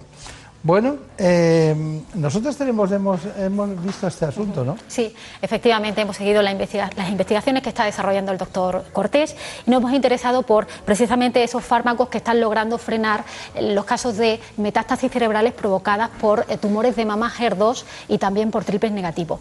Gracias a los programas de cribado y a la mejora de los tratamientos en cáncer de mama, los índices de supervivencia y curación han aumentado entre un 75 y un 80% pero en España sigue habiendo más de 27.000 nuevos casos al año.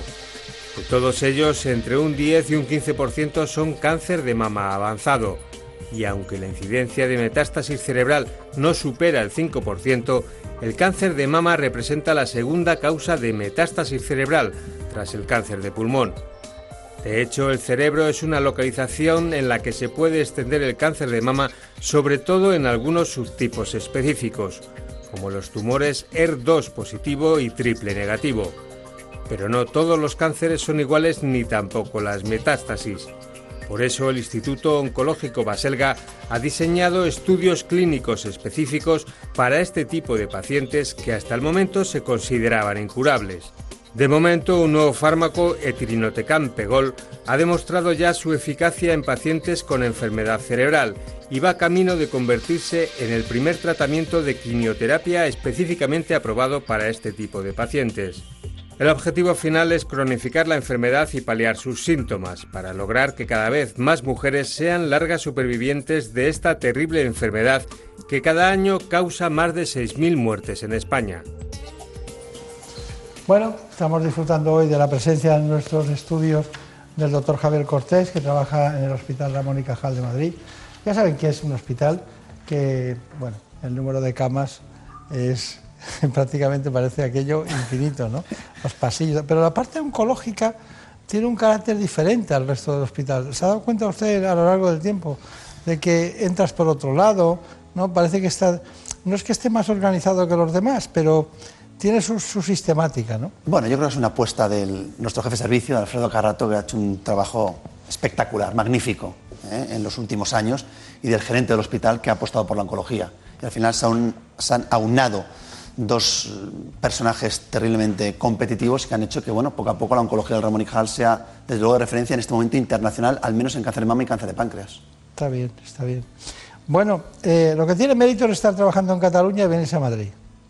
Me refiero en el sentido científico, ¿eh? No, no, sí, sí, porque usted estaba en el Valdebrón, que para mí es uno de los centros eh, europeos y mundiales eh, del que soy devoto, ¿no? Y que se viniera a Madrid, pues una aportación que siempre nos viene bien, ¿no? ver las cosas desde otro ángulo, ¿no? Bueno, venía a ver al Madrid todas las semanas era complicado. Entonces tenía que, tenía que elegir, ¿no?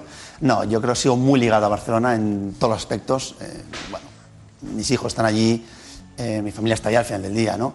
Eh, creo que la investigación en Cataluña es, es envidiable.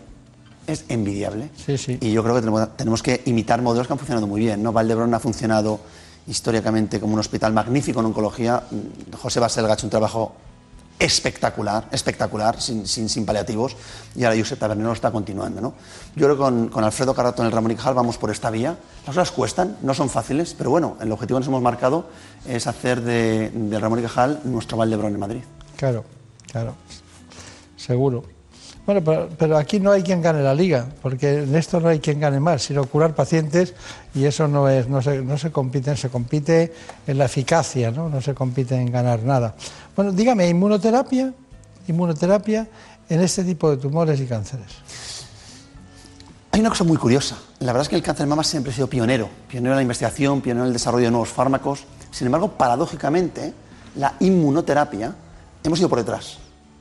Las buenas noticias es que en el Congreso Europeo de este año se presenta el primer estudio en el que se demuestra que la inmunoterapia en cáncer de mama metastásico triple negativo mejora el pronóstico de una forma muy, muy espectacular.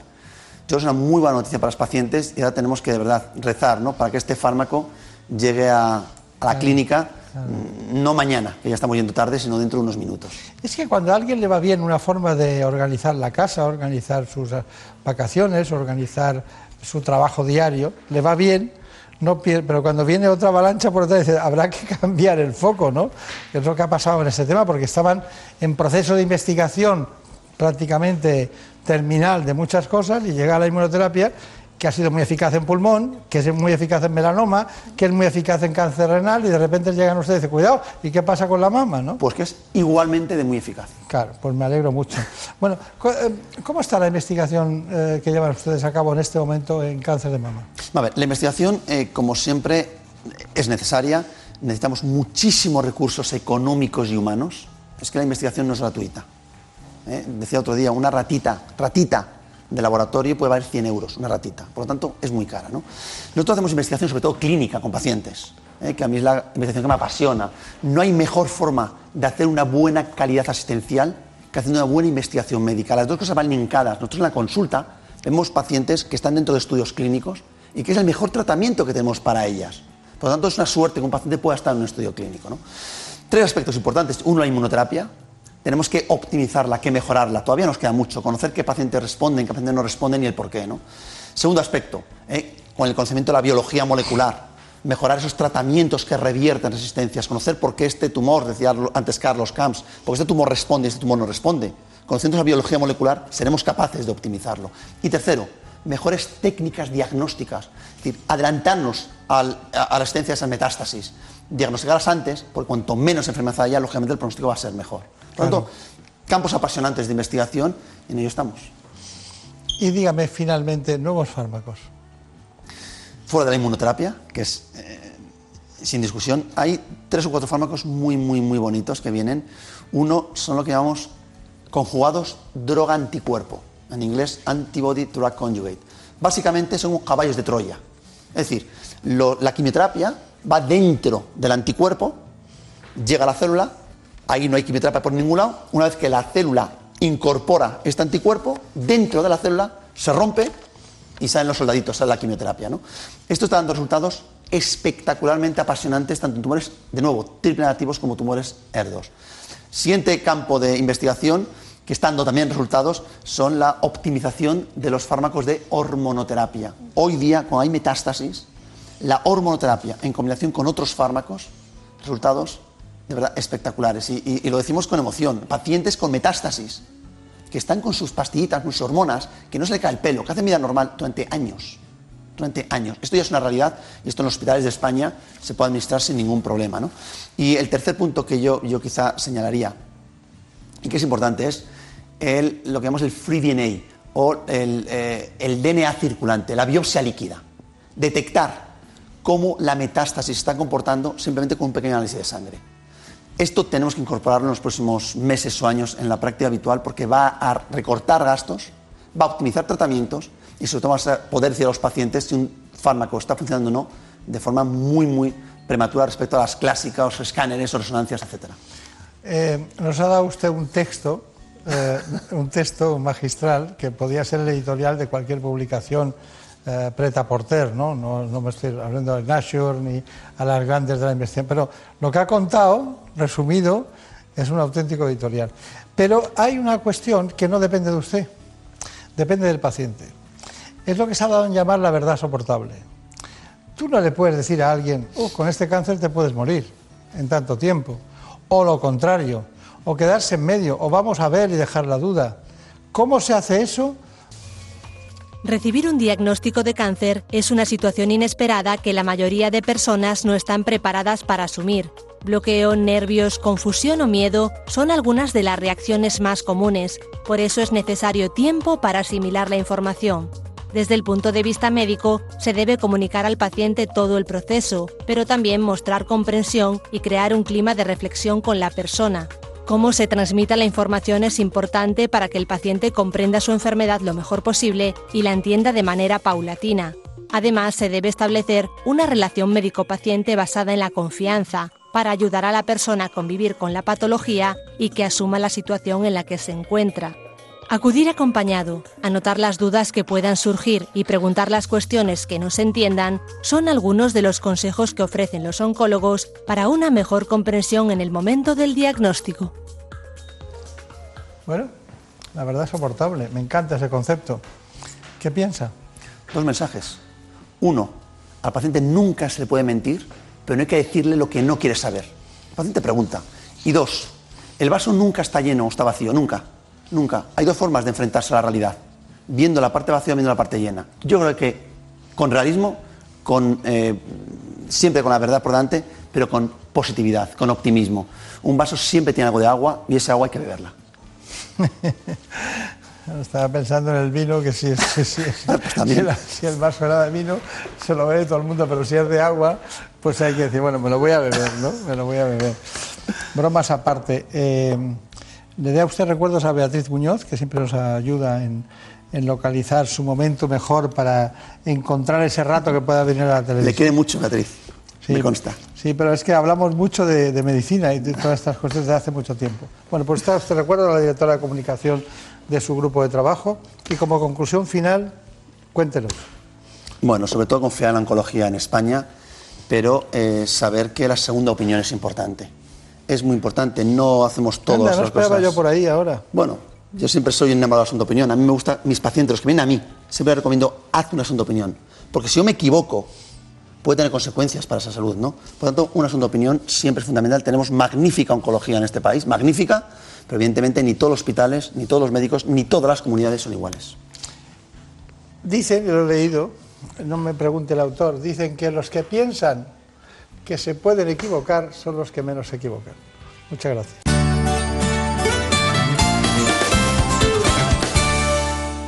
¿Te lo dije o no te lo dije? Sí, papá. Si es que nunca me haces caso. ¿Cuánto dinero te has gastado ya en, las dichosas humedades para nada? Tienes razón, papá. Si hubieras llamado Murprotec desde el principio, otro gallo cantaría. Que te eliminan las humedades de forma definitiva y te dan una garantía de hasta 30 años. Anda, pásame el contacto, porfi. Llama al 930 1130 o entra en murprotec.es. Es que lo que no sepa un padre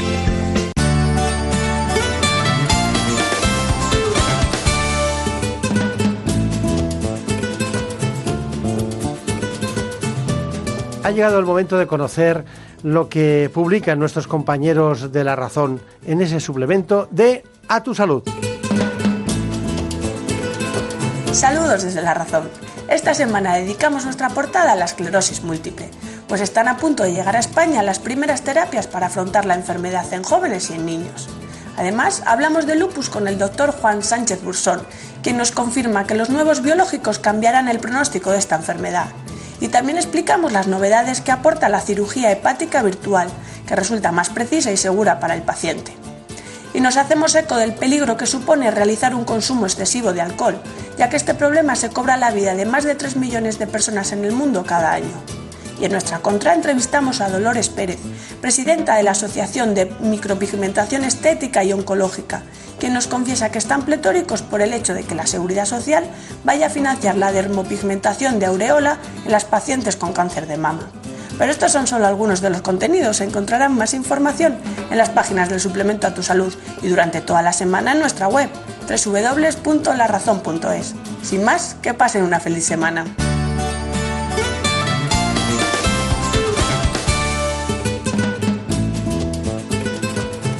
Ha llegado el momento más ilustrado en el ámbito del conocimiento de la sanidad y la salud pública en España. Viene de la mano del Global, Gaceta Médica. Si quieren ustedes estar bien de salud y además saber lo que pasa en el ámbito sanitario, tiene la palabra, se la damos en este instante, Santiago de Quiroga. Comenzamos con el repaso de la actualidad sanitaria. Gaceta Médica nos cuenta que el estado nutricional de las personas afecta a la fertilidad en ambos sexos. Y es que desde el Colegio de Madrid se inician una serie de conferencias para que el farmacéutico se forme en consejo nutricional. Y hablando de nutrición, el Global también nos informa de que los nutricionistas están descontentos ante el nuevo código de colores para clasificar alimentos. Ya saben ustedes que es una iniciativa, en este caso, del Ministerio de Sanidad y que se trataba pues de reforzar las estrategias de nutrición, actividad, actividad física y prevención. En este sentido, la ministra es cierto que ha anunciado que introducir el código colores en el etiquetado de los alimentos, pues se trataba de clasificar mejor su valor nutricional. Sin embargo, hay un apoyo minoritario. El descontento viene por el hecho de que muchas de las eh, clasificaciones pues no atienden a lo que es la opinión de los expertos. Ángel Gil, presidente de la Fundación Iberoamericana de Nutrición, explica en el terreno que de la lucha de la obesidad los perfiles nutricionales se estudian como herramienta para orientar a los ciudadanos hacia una elección saludable. No obstante, en este modelo pues está, no está del todo validado, como explica el profesor eh, Gil. Tenemos más eh, noticias. Hay una expectación profesional ante la posibilidad de que por fin en España se tengan determinadas especialidades. Sí, aunque usted no lo crea, en España no existe la especialidad de enfermedades infecciosas, teniendo un reto a corto plazo como es el de hacer frente a las bacterias resistentes. Y tampoco existe la especialidad de urgencias, cuando todo el mundo sabe lo importante que es que se formen de manera adecuada. Eso no quiere decir que no haya urgenciólogos en España e infectólogos también, pero eso sí, no se les reconoce, de tal modo que no se pueden formar específicamente por parte de estos profesionales. Pasamos a las elecciones de Andalucía. Ya saben ustedes que estamos a las puertas y eso sí, promesas que miran hacia el profesional, nos cuenta Gaceta América. Los ciudadanos andaluces elegirán la nueva composición del Parlamento el próximo 2 de diciembre y parece ser que todo se basa en decir que se va a invertir más dinero en sanidad y que se van a convocar más plazas de profesionales. Damos un salto a Madrid, ya que nos informa la Z Médica que estamos en el 50% de las vacunaciones de gripe. Ya un total de 625.000 personas se han beneficiado de los más de 700 puntos que tiene la comunidad para este plan de vacunación de la gripe, que ya saben ustedes que es importante que se vacunen. Y si además es usted un profesional sanitario, debe hacerlo aunque no le vaya a pasar nada porque pase la gripe, pero sí por la posibilidad del contagio con sus pacientes. En una entrevista, el consejero de Sanidad en Castilla-La Mancha dice, eh, Jesús Fernández, dice de una forma muy eh, concreta, igual tenemos que reducir la formación de internistas y aumentar de pediatría. Y es que ha llegado el momento de pensar muy seriamente a qué nos dedicamos y a qué especialidades debemos de impulsar en función de las necesidades que se tienen en el mundo real, o sea, hoy. Y eso ha sido todo. Tengan un feliz fin de semana. Hasta la semana que viene. En buenas manos. El programa de salud de Onda Cero.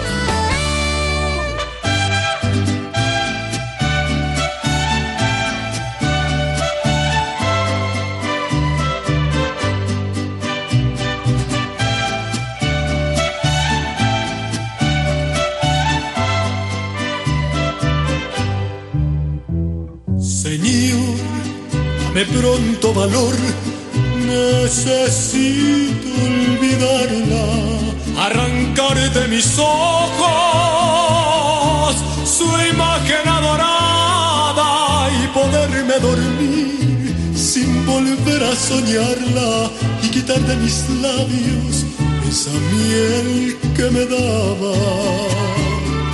Ha llegado el momento de quitarse los dolores de cabeza. Tan complicado y tan difícil.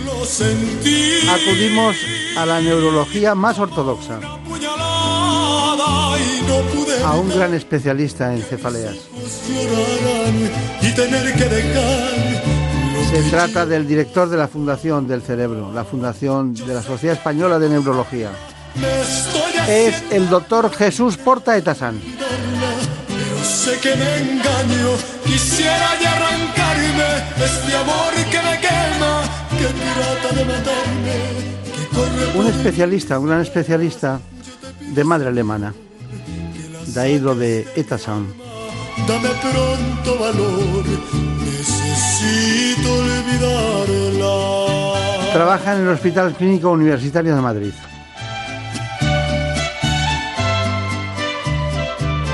Así que vamos con este informe. En buenas manos. El programa de salud de Onda Cero. Dirige y presenta el doctor Bartolomé Beltrán.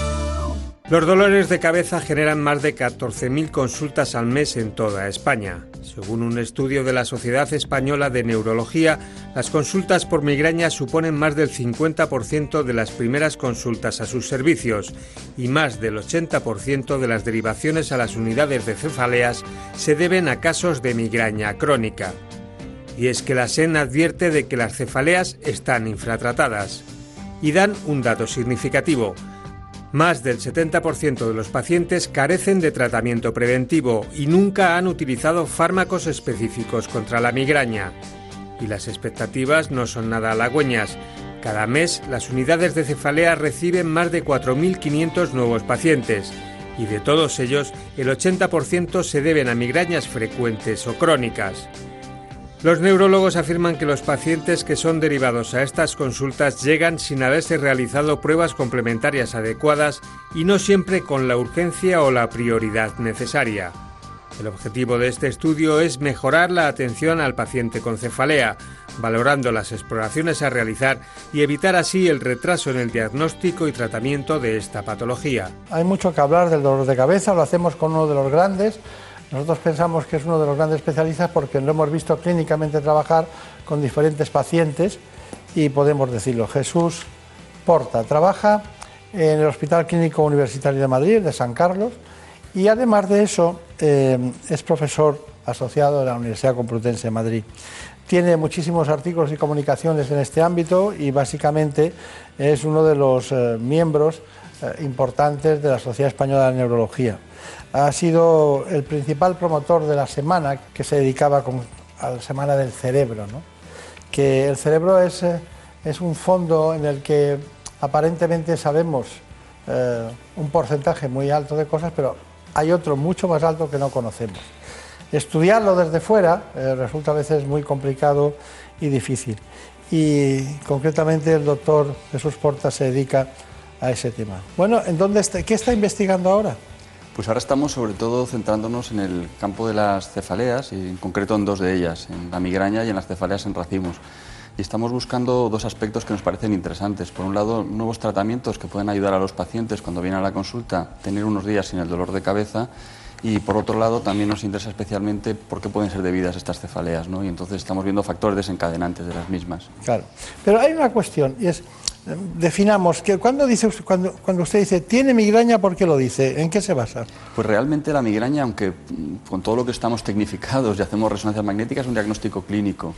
Hablamos con el paciente y hacemos una serie de preguntas, que el dolor tenga una cualidad pulsátil, por ejemplo, que le duele a un lado de la cabeza y que cambie al otro que empeore con la actividad, que molesten las luces, es muy característico. ¿no? Y una, una cefalea que tiene este, este patrón y que recurre en el tiempo, hay periodos en los que no le duele la cabeza y vuelve el dolor, casi con toda seguridad es una migraña. Luego hacemos una exploración neurológica detallada para asegurarnos de que no tenga ninguna lesión. ¿Y tiene que tener aura o no? Eh, un 20% de ellas tienen aura. Y curiosamente, aunque al paciente el aura le asusta mucho, porque al final el paciente está tan tranquilo y empieza a ver unas luces que aparecen por un lado de su campo visual, o empieza a notar que se le duerme una mano, al neurólogo por lo general pues nos tranquiliza, porque nos hace pensar que lo que tiene realmente es una migraña. Tenemos que transmitir a todos nuestros espectadores que Laura es esa, esa, esos prodromos, esa situación previa que uno dice, ya me viene, ¿no? Eso es. Y se cierran en una habitación muchos, apagan las luces para estar tranquilos, para mitigar esa situación, ¿no? ¿Cómo la vive la migraña un hombre o una mujer? Es altamente incapacitante. Esto es una de las ideas que yo creo que es fundamental transmitir a la población. Por ejemplo, para la OMS, dentro de todas las enfermedades, la séptima incapacidad al paciente y si lo multiplicamos por la cantidad de pacientes que lo padecen es la segunda en los países occidentales.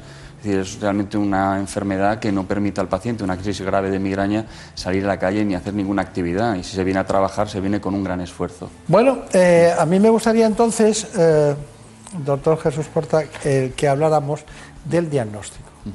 Porque claro, en el diagnóstico usted dice que con la clínica se da cuenta perfectamente si es una migraña o no. Pero claro, habrá algunas pruebas que usted hace, algunas estimulaciones, algunos elementos que utiliza para diferenciar. ¿Cuáles son? Sí, aunque las cefaleas primarias la mayoría las diagnosticamos simplemente con la historia clínica y la exploración, sí que es verdad que hay un grupo de pacientes que tienen datos atípicos en el dolor de cabeza, por ejemplo, que se instaure bruscamente o que sea un debut en una persona mayor, o algún tipo de cefalea como la cefalea en racimos, donde habitualmente le pedimos una resonancia magnética, ¿no? para descartar que no tenga ninguna lesión que justifique el cuadro clínico. Pero la mayoría de los pacientes con una historia clínica y una exploración adecuada es suficiente. El problema que teníamos hasta hace poco es que no teníamos un marcador biológico, que al final no podíamos hacer una analítica o una prueba al paciente que nos dijera que con toda seguridad lo que tiene es una migraña. Y a día de hoy se ha avanzado y hay un neurotransmisor, una sustancia que utilizan las neuronas para comunicarse, que es el péptido relacionado con el gen de la calcitonina, el CGRP para los amigos, que hmm. este péptido, si lo determinamos en sangre y está muy alto, es muy sugestivo de que el paciente padece una migraña. Es curioso, ¿no? y, y, pruebas y pruebas de otro tipo, o sea, eh, un dolor de cabeza que dure más de seis meses, ¿hay que hacer una resonancia? Mm, si el dolor es continuo y tiene algún dato atípico, desde luego. Yo creo que hay una serie de datos que son datos, unos de prudencia y otros de alarma, en los que tenemos que plantearnos hacer pruebas complementarias. Por ejemplo, de alarma es lo que he comentado antes, una cefalea como un estallido dentro de la cabeza o una cefalea que aparece durante un esfuerzo. Estos son pacientes que deberían ir a urgencias y se le hace una serie de pruebas. ¿no? ¿Cuándo dice que eh, a usted le diría tiene que ir a urgencias? Cuando noten un estallido, no que se les ponga muy rápido, un estallido dentro de la cabeza, que llamamos cefalea en trueno, notan boom, bruscamente aparece el dolor en la cabeza, alcanza el máximo dolor menos de un minuto.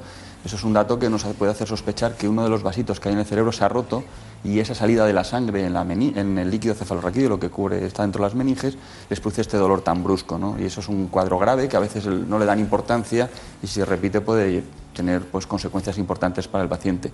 La otra es cuando yo hago un esfuerzo y el dolor aparece durante el esfuerzo. Aunque es verdad que la migraña se puede desencadenar durante el ejercicio, lo más típico es cuando se relaja después del ejercicio, el que un dolor aparezca durante un esfuerzo, un dolor importante, también es un dato que nos tiene que hacer pensar que a lo mejor ese, a lo mejor ese paciente tiene algo secundario y debería ir a urgencias. Bueno, pues eh, estuvimos en, en su consulta, en su hospital, fue Javier Sanz, y este asunto, el diagnóstico, con todo lo que le indicó, hizo este reportaje. La resonancia magnética realmente nos ha cambiado la vida a los neurólogos, a pesar de que el diagnóstico de muchas de nuestras enfermedades es clínico, porque nos puede ayudar a descartar otras patologías. Por ejemplo, en los pacientes que tienen dolores de cabeza, pues el gran miedo que tienen muchos enfermos de tener un tumor cerebral. El hecho de tener una resonancia magnética normal lo excluye, aunque la mayoría de las veces con la historia clínica es suficiente. Y de hecho, a un paciente con migraña no es necesario pedirle ninguna prueba. También hay otro tipo de dolores de cabeza, por ejemplo, que aparecen con la tos, y es fundamental distinguir una patología que se llama un Chiari, que es un descenso de esta estructura que se llama amígdala cerebelosa, debajo de esta línea que viene aquí, que se llama línea de Chamberlain, y que hace que cuando el paciente tosa esto descienda y le produzca un dolor de cabeza agudo. O en ocasiones, por ejemplo, la inflamación o el cierre de los vasos, en una cosa que se llama síndrome de vasospasmo cerebral reversible, o que tengan un pequeño aneurisma, que es como una bolsita en un vaso que se puede romper y producir un sangrado intracraneal que puede ser extremadamente grave. De ahí la importancia de las pruebas complementarias y siempre dirigidas. No se hace una resonancia, sino que se pide para descartar una serie de procesos. La obligación del neurólogo cuando un paciente con vértigo y migraña viene a la consulta es hacer un diagnóstico diferencial de las causas de vértigo. Pero una de las causas más frecuentes de vértigo que existen es el vértigo recurrente asociado a la migraña. De tal manera que son pacientes que llevan muchísimo tiempo con los vértigos y que nadie ha llegado a un diagnóstico y les han puesto tratamientos habituales como el sulpiride que se utilizan para el vértigo episódico y sin embargo no mejoran nada. Y el problema es que como es una patología muy emparentada con la migraña, realmente es fundamental diagnosticarlo porque los tratamientos que utilizamos para la migraña, tanto los preventivos como los de las crisis, le van a mejorar muchísimo a ese enfermo. Y sin embargo los tratamientos del vértigo clásico no van a hacer nada. Bueno, ha sido usted mismo el que lo ha dicho. O sea que no vamos ahora a contradecirnos entre nosotros. Estamos muy pendientes nosotros de la Sociedad Española de Neurología. Es un mundo, el de la neurología, que, hemos contribuido, creo, con este programa y con otros muchos en, darle luz eh, propia, ¿no? Porque tiene, muchas, tiene muchos eh, mundos que, que están en permanente renovación, ¿no? igual que el cáncer o otros procesos. Eh, ¿Usted le gustó el dolor de cabeza más que otras cosas, aunque sea neurólogo, ¿no? Pero, ¿qué, ¿cuál es la diferencia entre una cefalea tensional y una migraña? Sí, la cefalea tensional es un dolor de cabeza generalmente de intensidad leve o moderada. La migraña suele ser moderado o más intenso. La cefalea tensional habitualmente el paciente lo que nota es como una presión, normalmente en los lados de la cabeza o encima de las cejas, mientras que la migraña, aunque puede doler toda la cabeza, suele ser más en un lado y en algún momento suele tener esta cualidad pulsátil, como el corazón dentro de la cabeza. Y luego la migraña suele acompañarse de unos síntomas que no tienen cefalea tipo tensión, como las náuseas y los vómitos, muy especialmente que molesten las luces, los ruidos, y aunque solamente afecta a un 54%, si le molestan los olores durante los ataques de migraña o del dolor de cabeza, eso nos dice claramente que lo que pasa el paciente es una, jaqueca. Está bien. Eh, mm, pero, ¿alguna de ellas tiene componente hereditario? Eh, sobre todo la migraña. La migraña entre el 40 y el 60% de los, de los que lo padecen tienen un familiar de primer grado, un padre, madre, que padecen migraña. Y la población es un 12%, o sea que prácticamente es cuatro veces más que, la incidencia poblacional. Hubo un recuerdo una vez que, alguien me dice, no, es que tengo que ir con el doctor eh, Jesús Porta porque eh, igual me tiene que hacer una infiltración de Botox y me quedé un poco sorprendido, toxina botulínica y tal, y, yo le pregunto, doctor Porta, eh, ¿el Botox para el tratamiento de la migraña? Es uno de los tratamientos más eficaces que hay, tiene una eficacia del 70%, mientras que los preventivos que utilizamos habitualmente están en el 50-60% es un tratamiento más y el tratamiento de la migraña es un traje a medida, es decir, el paciente no es un enfermo, es una persona que hace una vida y yo tengo que diseñar un tratamiento que sea perfecto para esa persona en ese momento. Y la toxina botulínica nos permite una serie de cosas. Una de ellas es que evitamos tratamientos vía oral que pueden producir somnolencia, aumento o disminución de peso, alguno de ellos. Por otro lado, la ventaja de no tomar una pastilla te quita la sensación de ser un paciente, ¿no? porque no tomas medicina todos los días, luego te encuentras pues como que no tienes que tomar nada. Por otro lado, sí que es verdad que son unos cuantos pinchazos, ¿eh? entre 30 y 40 pinchazos en una sesión sí que podemos darle al paciente. La aguja es muy finita y duele muy poquito. Y los cambios estéticos procuramos que no se noten. Ya.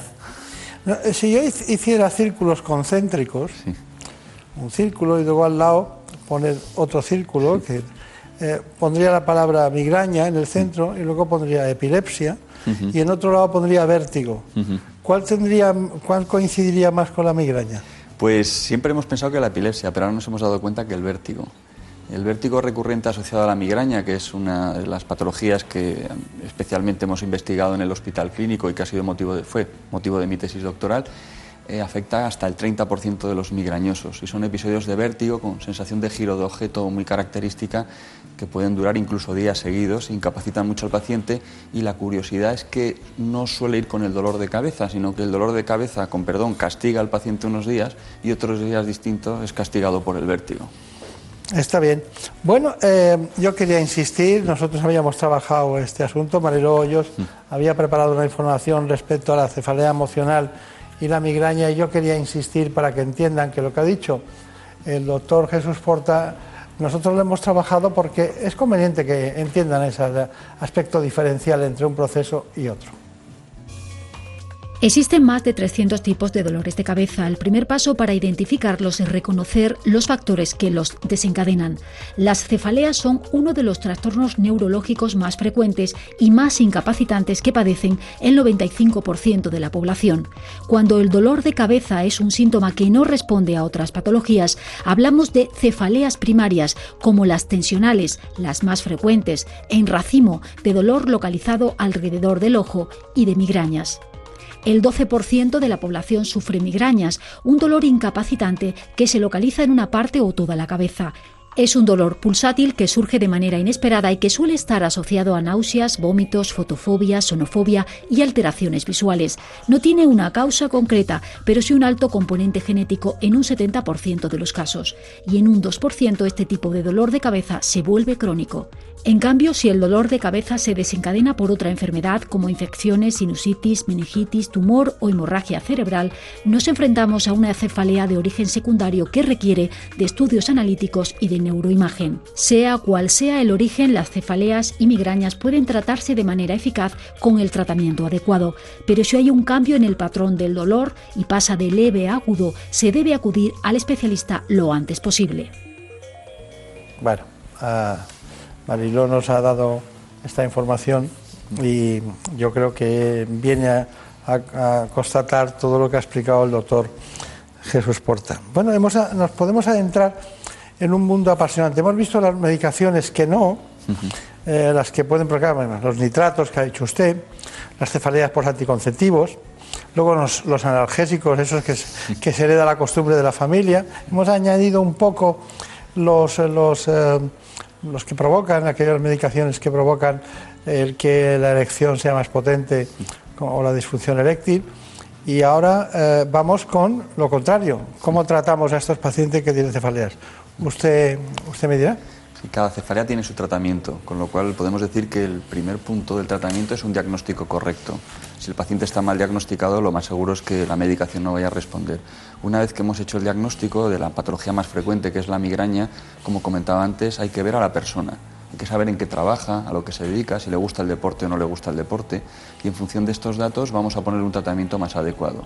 Por un lado vamos a tratar las crisis, cómo tratar el dolor de cabeza, que así que es muy, muy fundamental atacar de manera aguda, es decir, en cuanto note el primer síntoma, que se tome el tratamiento para yugular las crisis.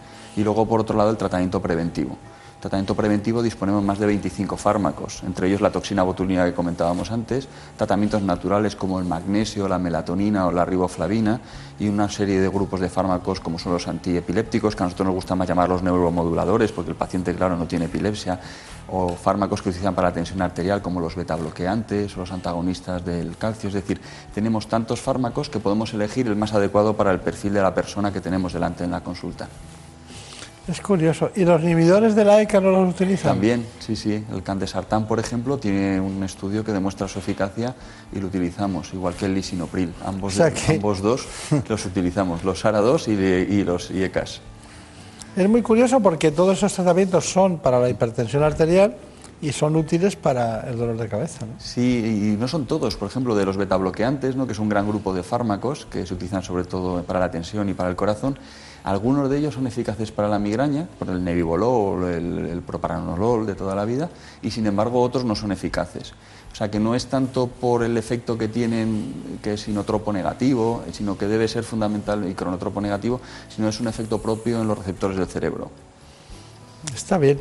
Bueno, le voy a dar una sorpresa. Tenemos un nuevo fármaco contra la migraña. Eh, se llama Imovig. Eh, y Javier Saz dice, voy a trabajar este tema porque es nuevo y vamos a dar una cosa nueva porque todo el mundo busca lo último. Novedades. Lo último. Bueno, es más fácil cambiar de medicamento que de coche. Mucho más. La migraña es importante. Se trata de una enfermedad dolorosa y muy incapacitante que afecta a todos los aspectos de la vida de quienes lo padecen. Sobre todo en aquellos pacientes que sufren cuatro o más episodios al mes y para quienes padecen migraña crónica.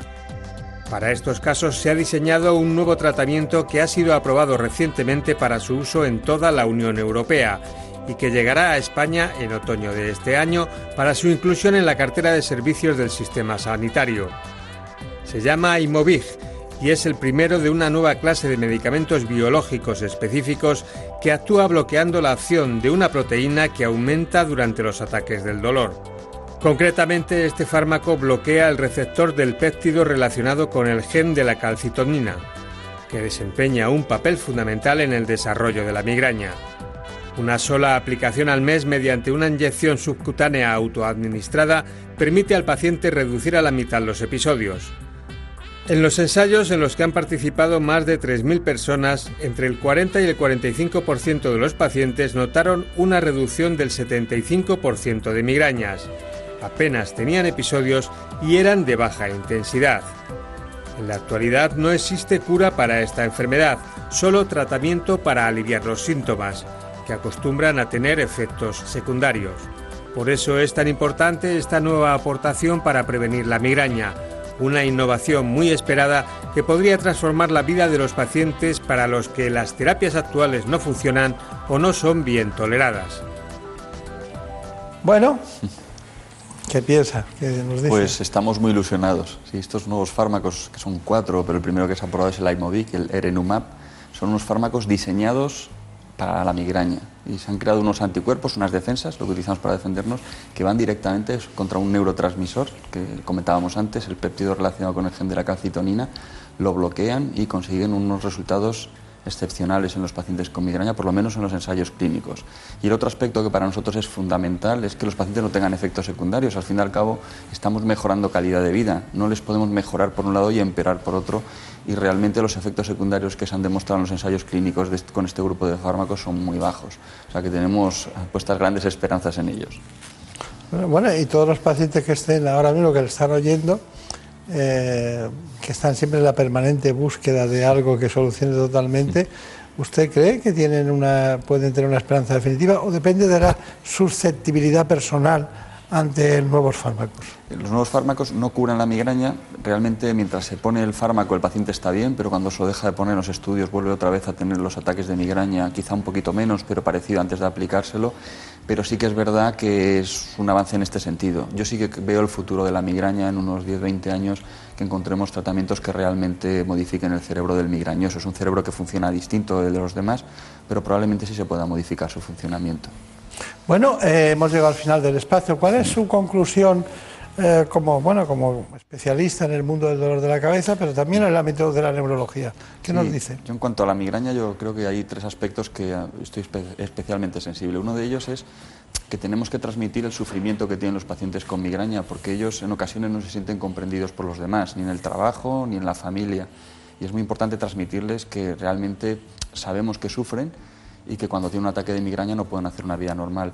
El siguiente punto que creo que es básico es lo que comentaba del traje a medida. Hay más de 25 fármacos distintos, el que fallemos a uno o dos no quiere decir que fallemos al tercero y además podemos elegir fármacos que no le produzcan efectos secundarios o que esos efectos secundarios jueguen a nuestro favor. Por ejemplo, si alguien tiene sobrepeso, pues que pierda un poquito de peso con el tratamiento que le ponemos para prevenir la, la migraña.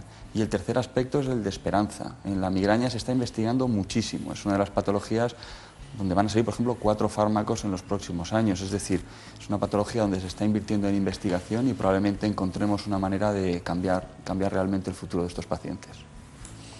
Bueno, pues eh, yo creo que no hay nada más que añadir, ¿no? Lo del sufrimiento eh, lo he visto y la incomprensión también, porque incluso el entorno del paciente migrañoso es muy incomprensivo, no se lo explican, tómate algo, ¿no? Y, los propios médicos a veces, que es lo más duro.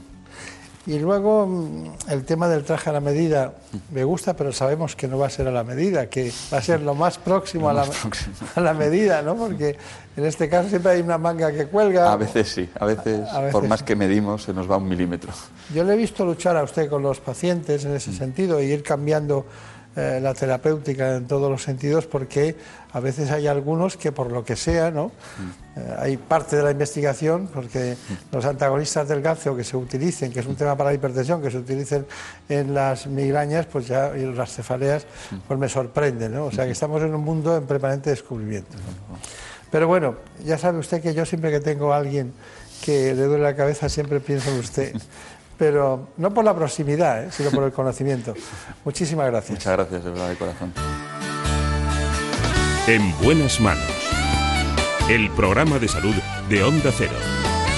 Por un beso tuyo, contigo me voy. No me lo pregunto, contigo me voy. Que se me fue del alma, contigo me voy. Yo me voy. Yo Magnífica la realización hoy, como siempre, como cada día de nuestro amigo Óscar Aguilera.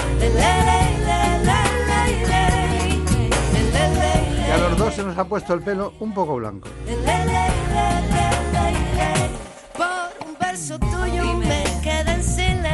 La realización maravillosa, como siempre, de Marta López Llorente. Que tiene el pelo como siempre. y se enreda el tiempo mojando los sueños y tu boca loca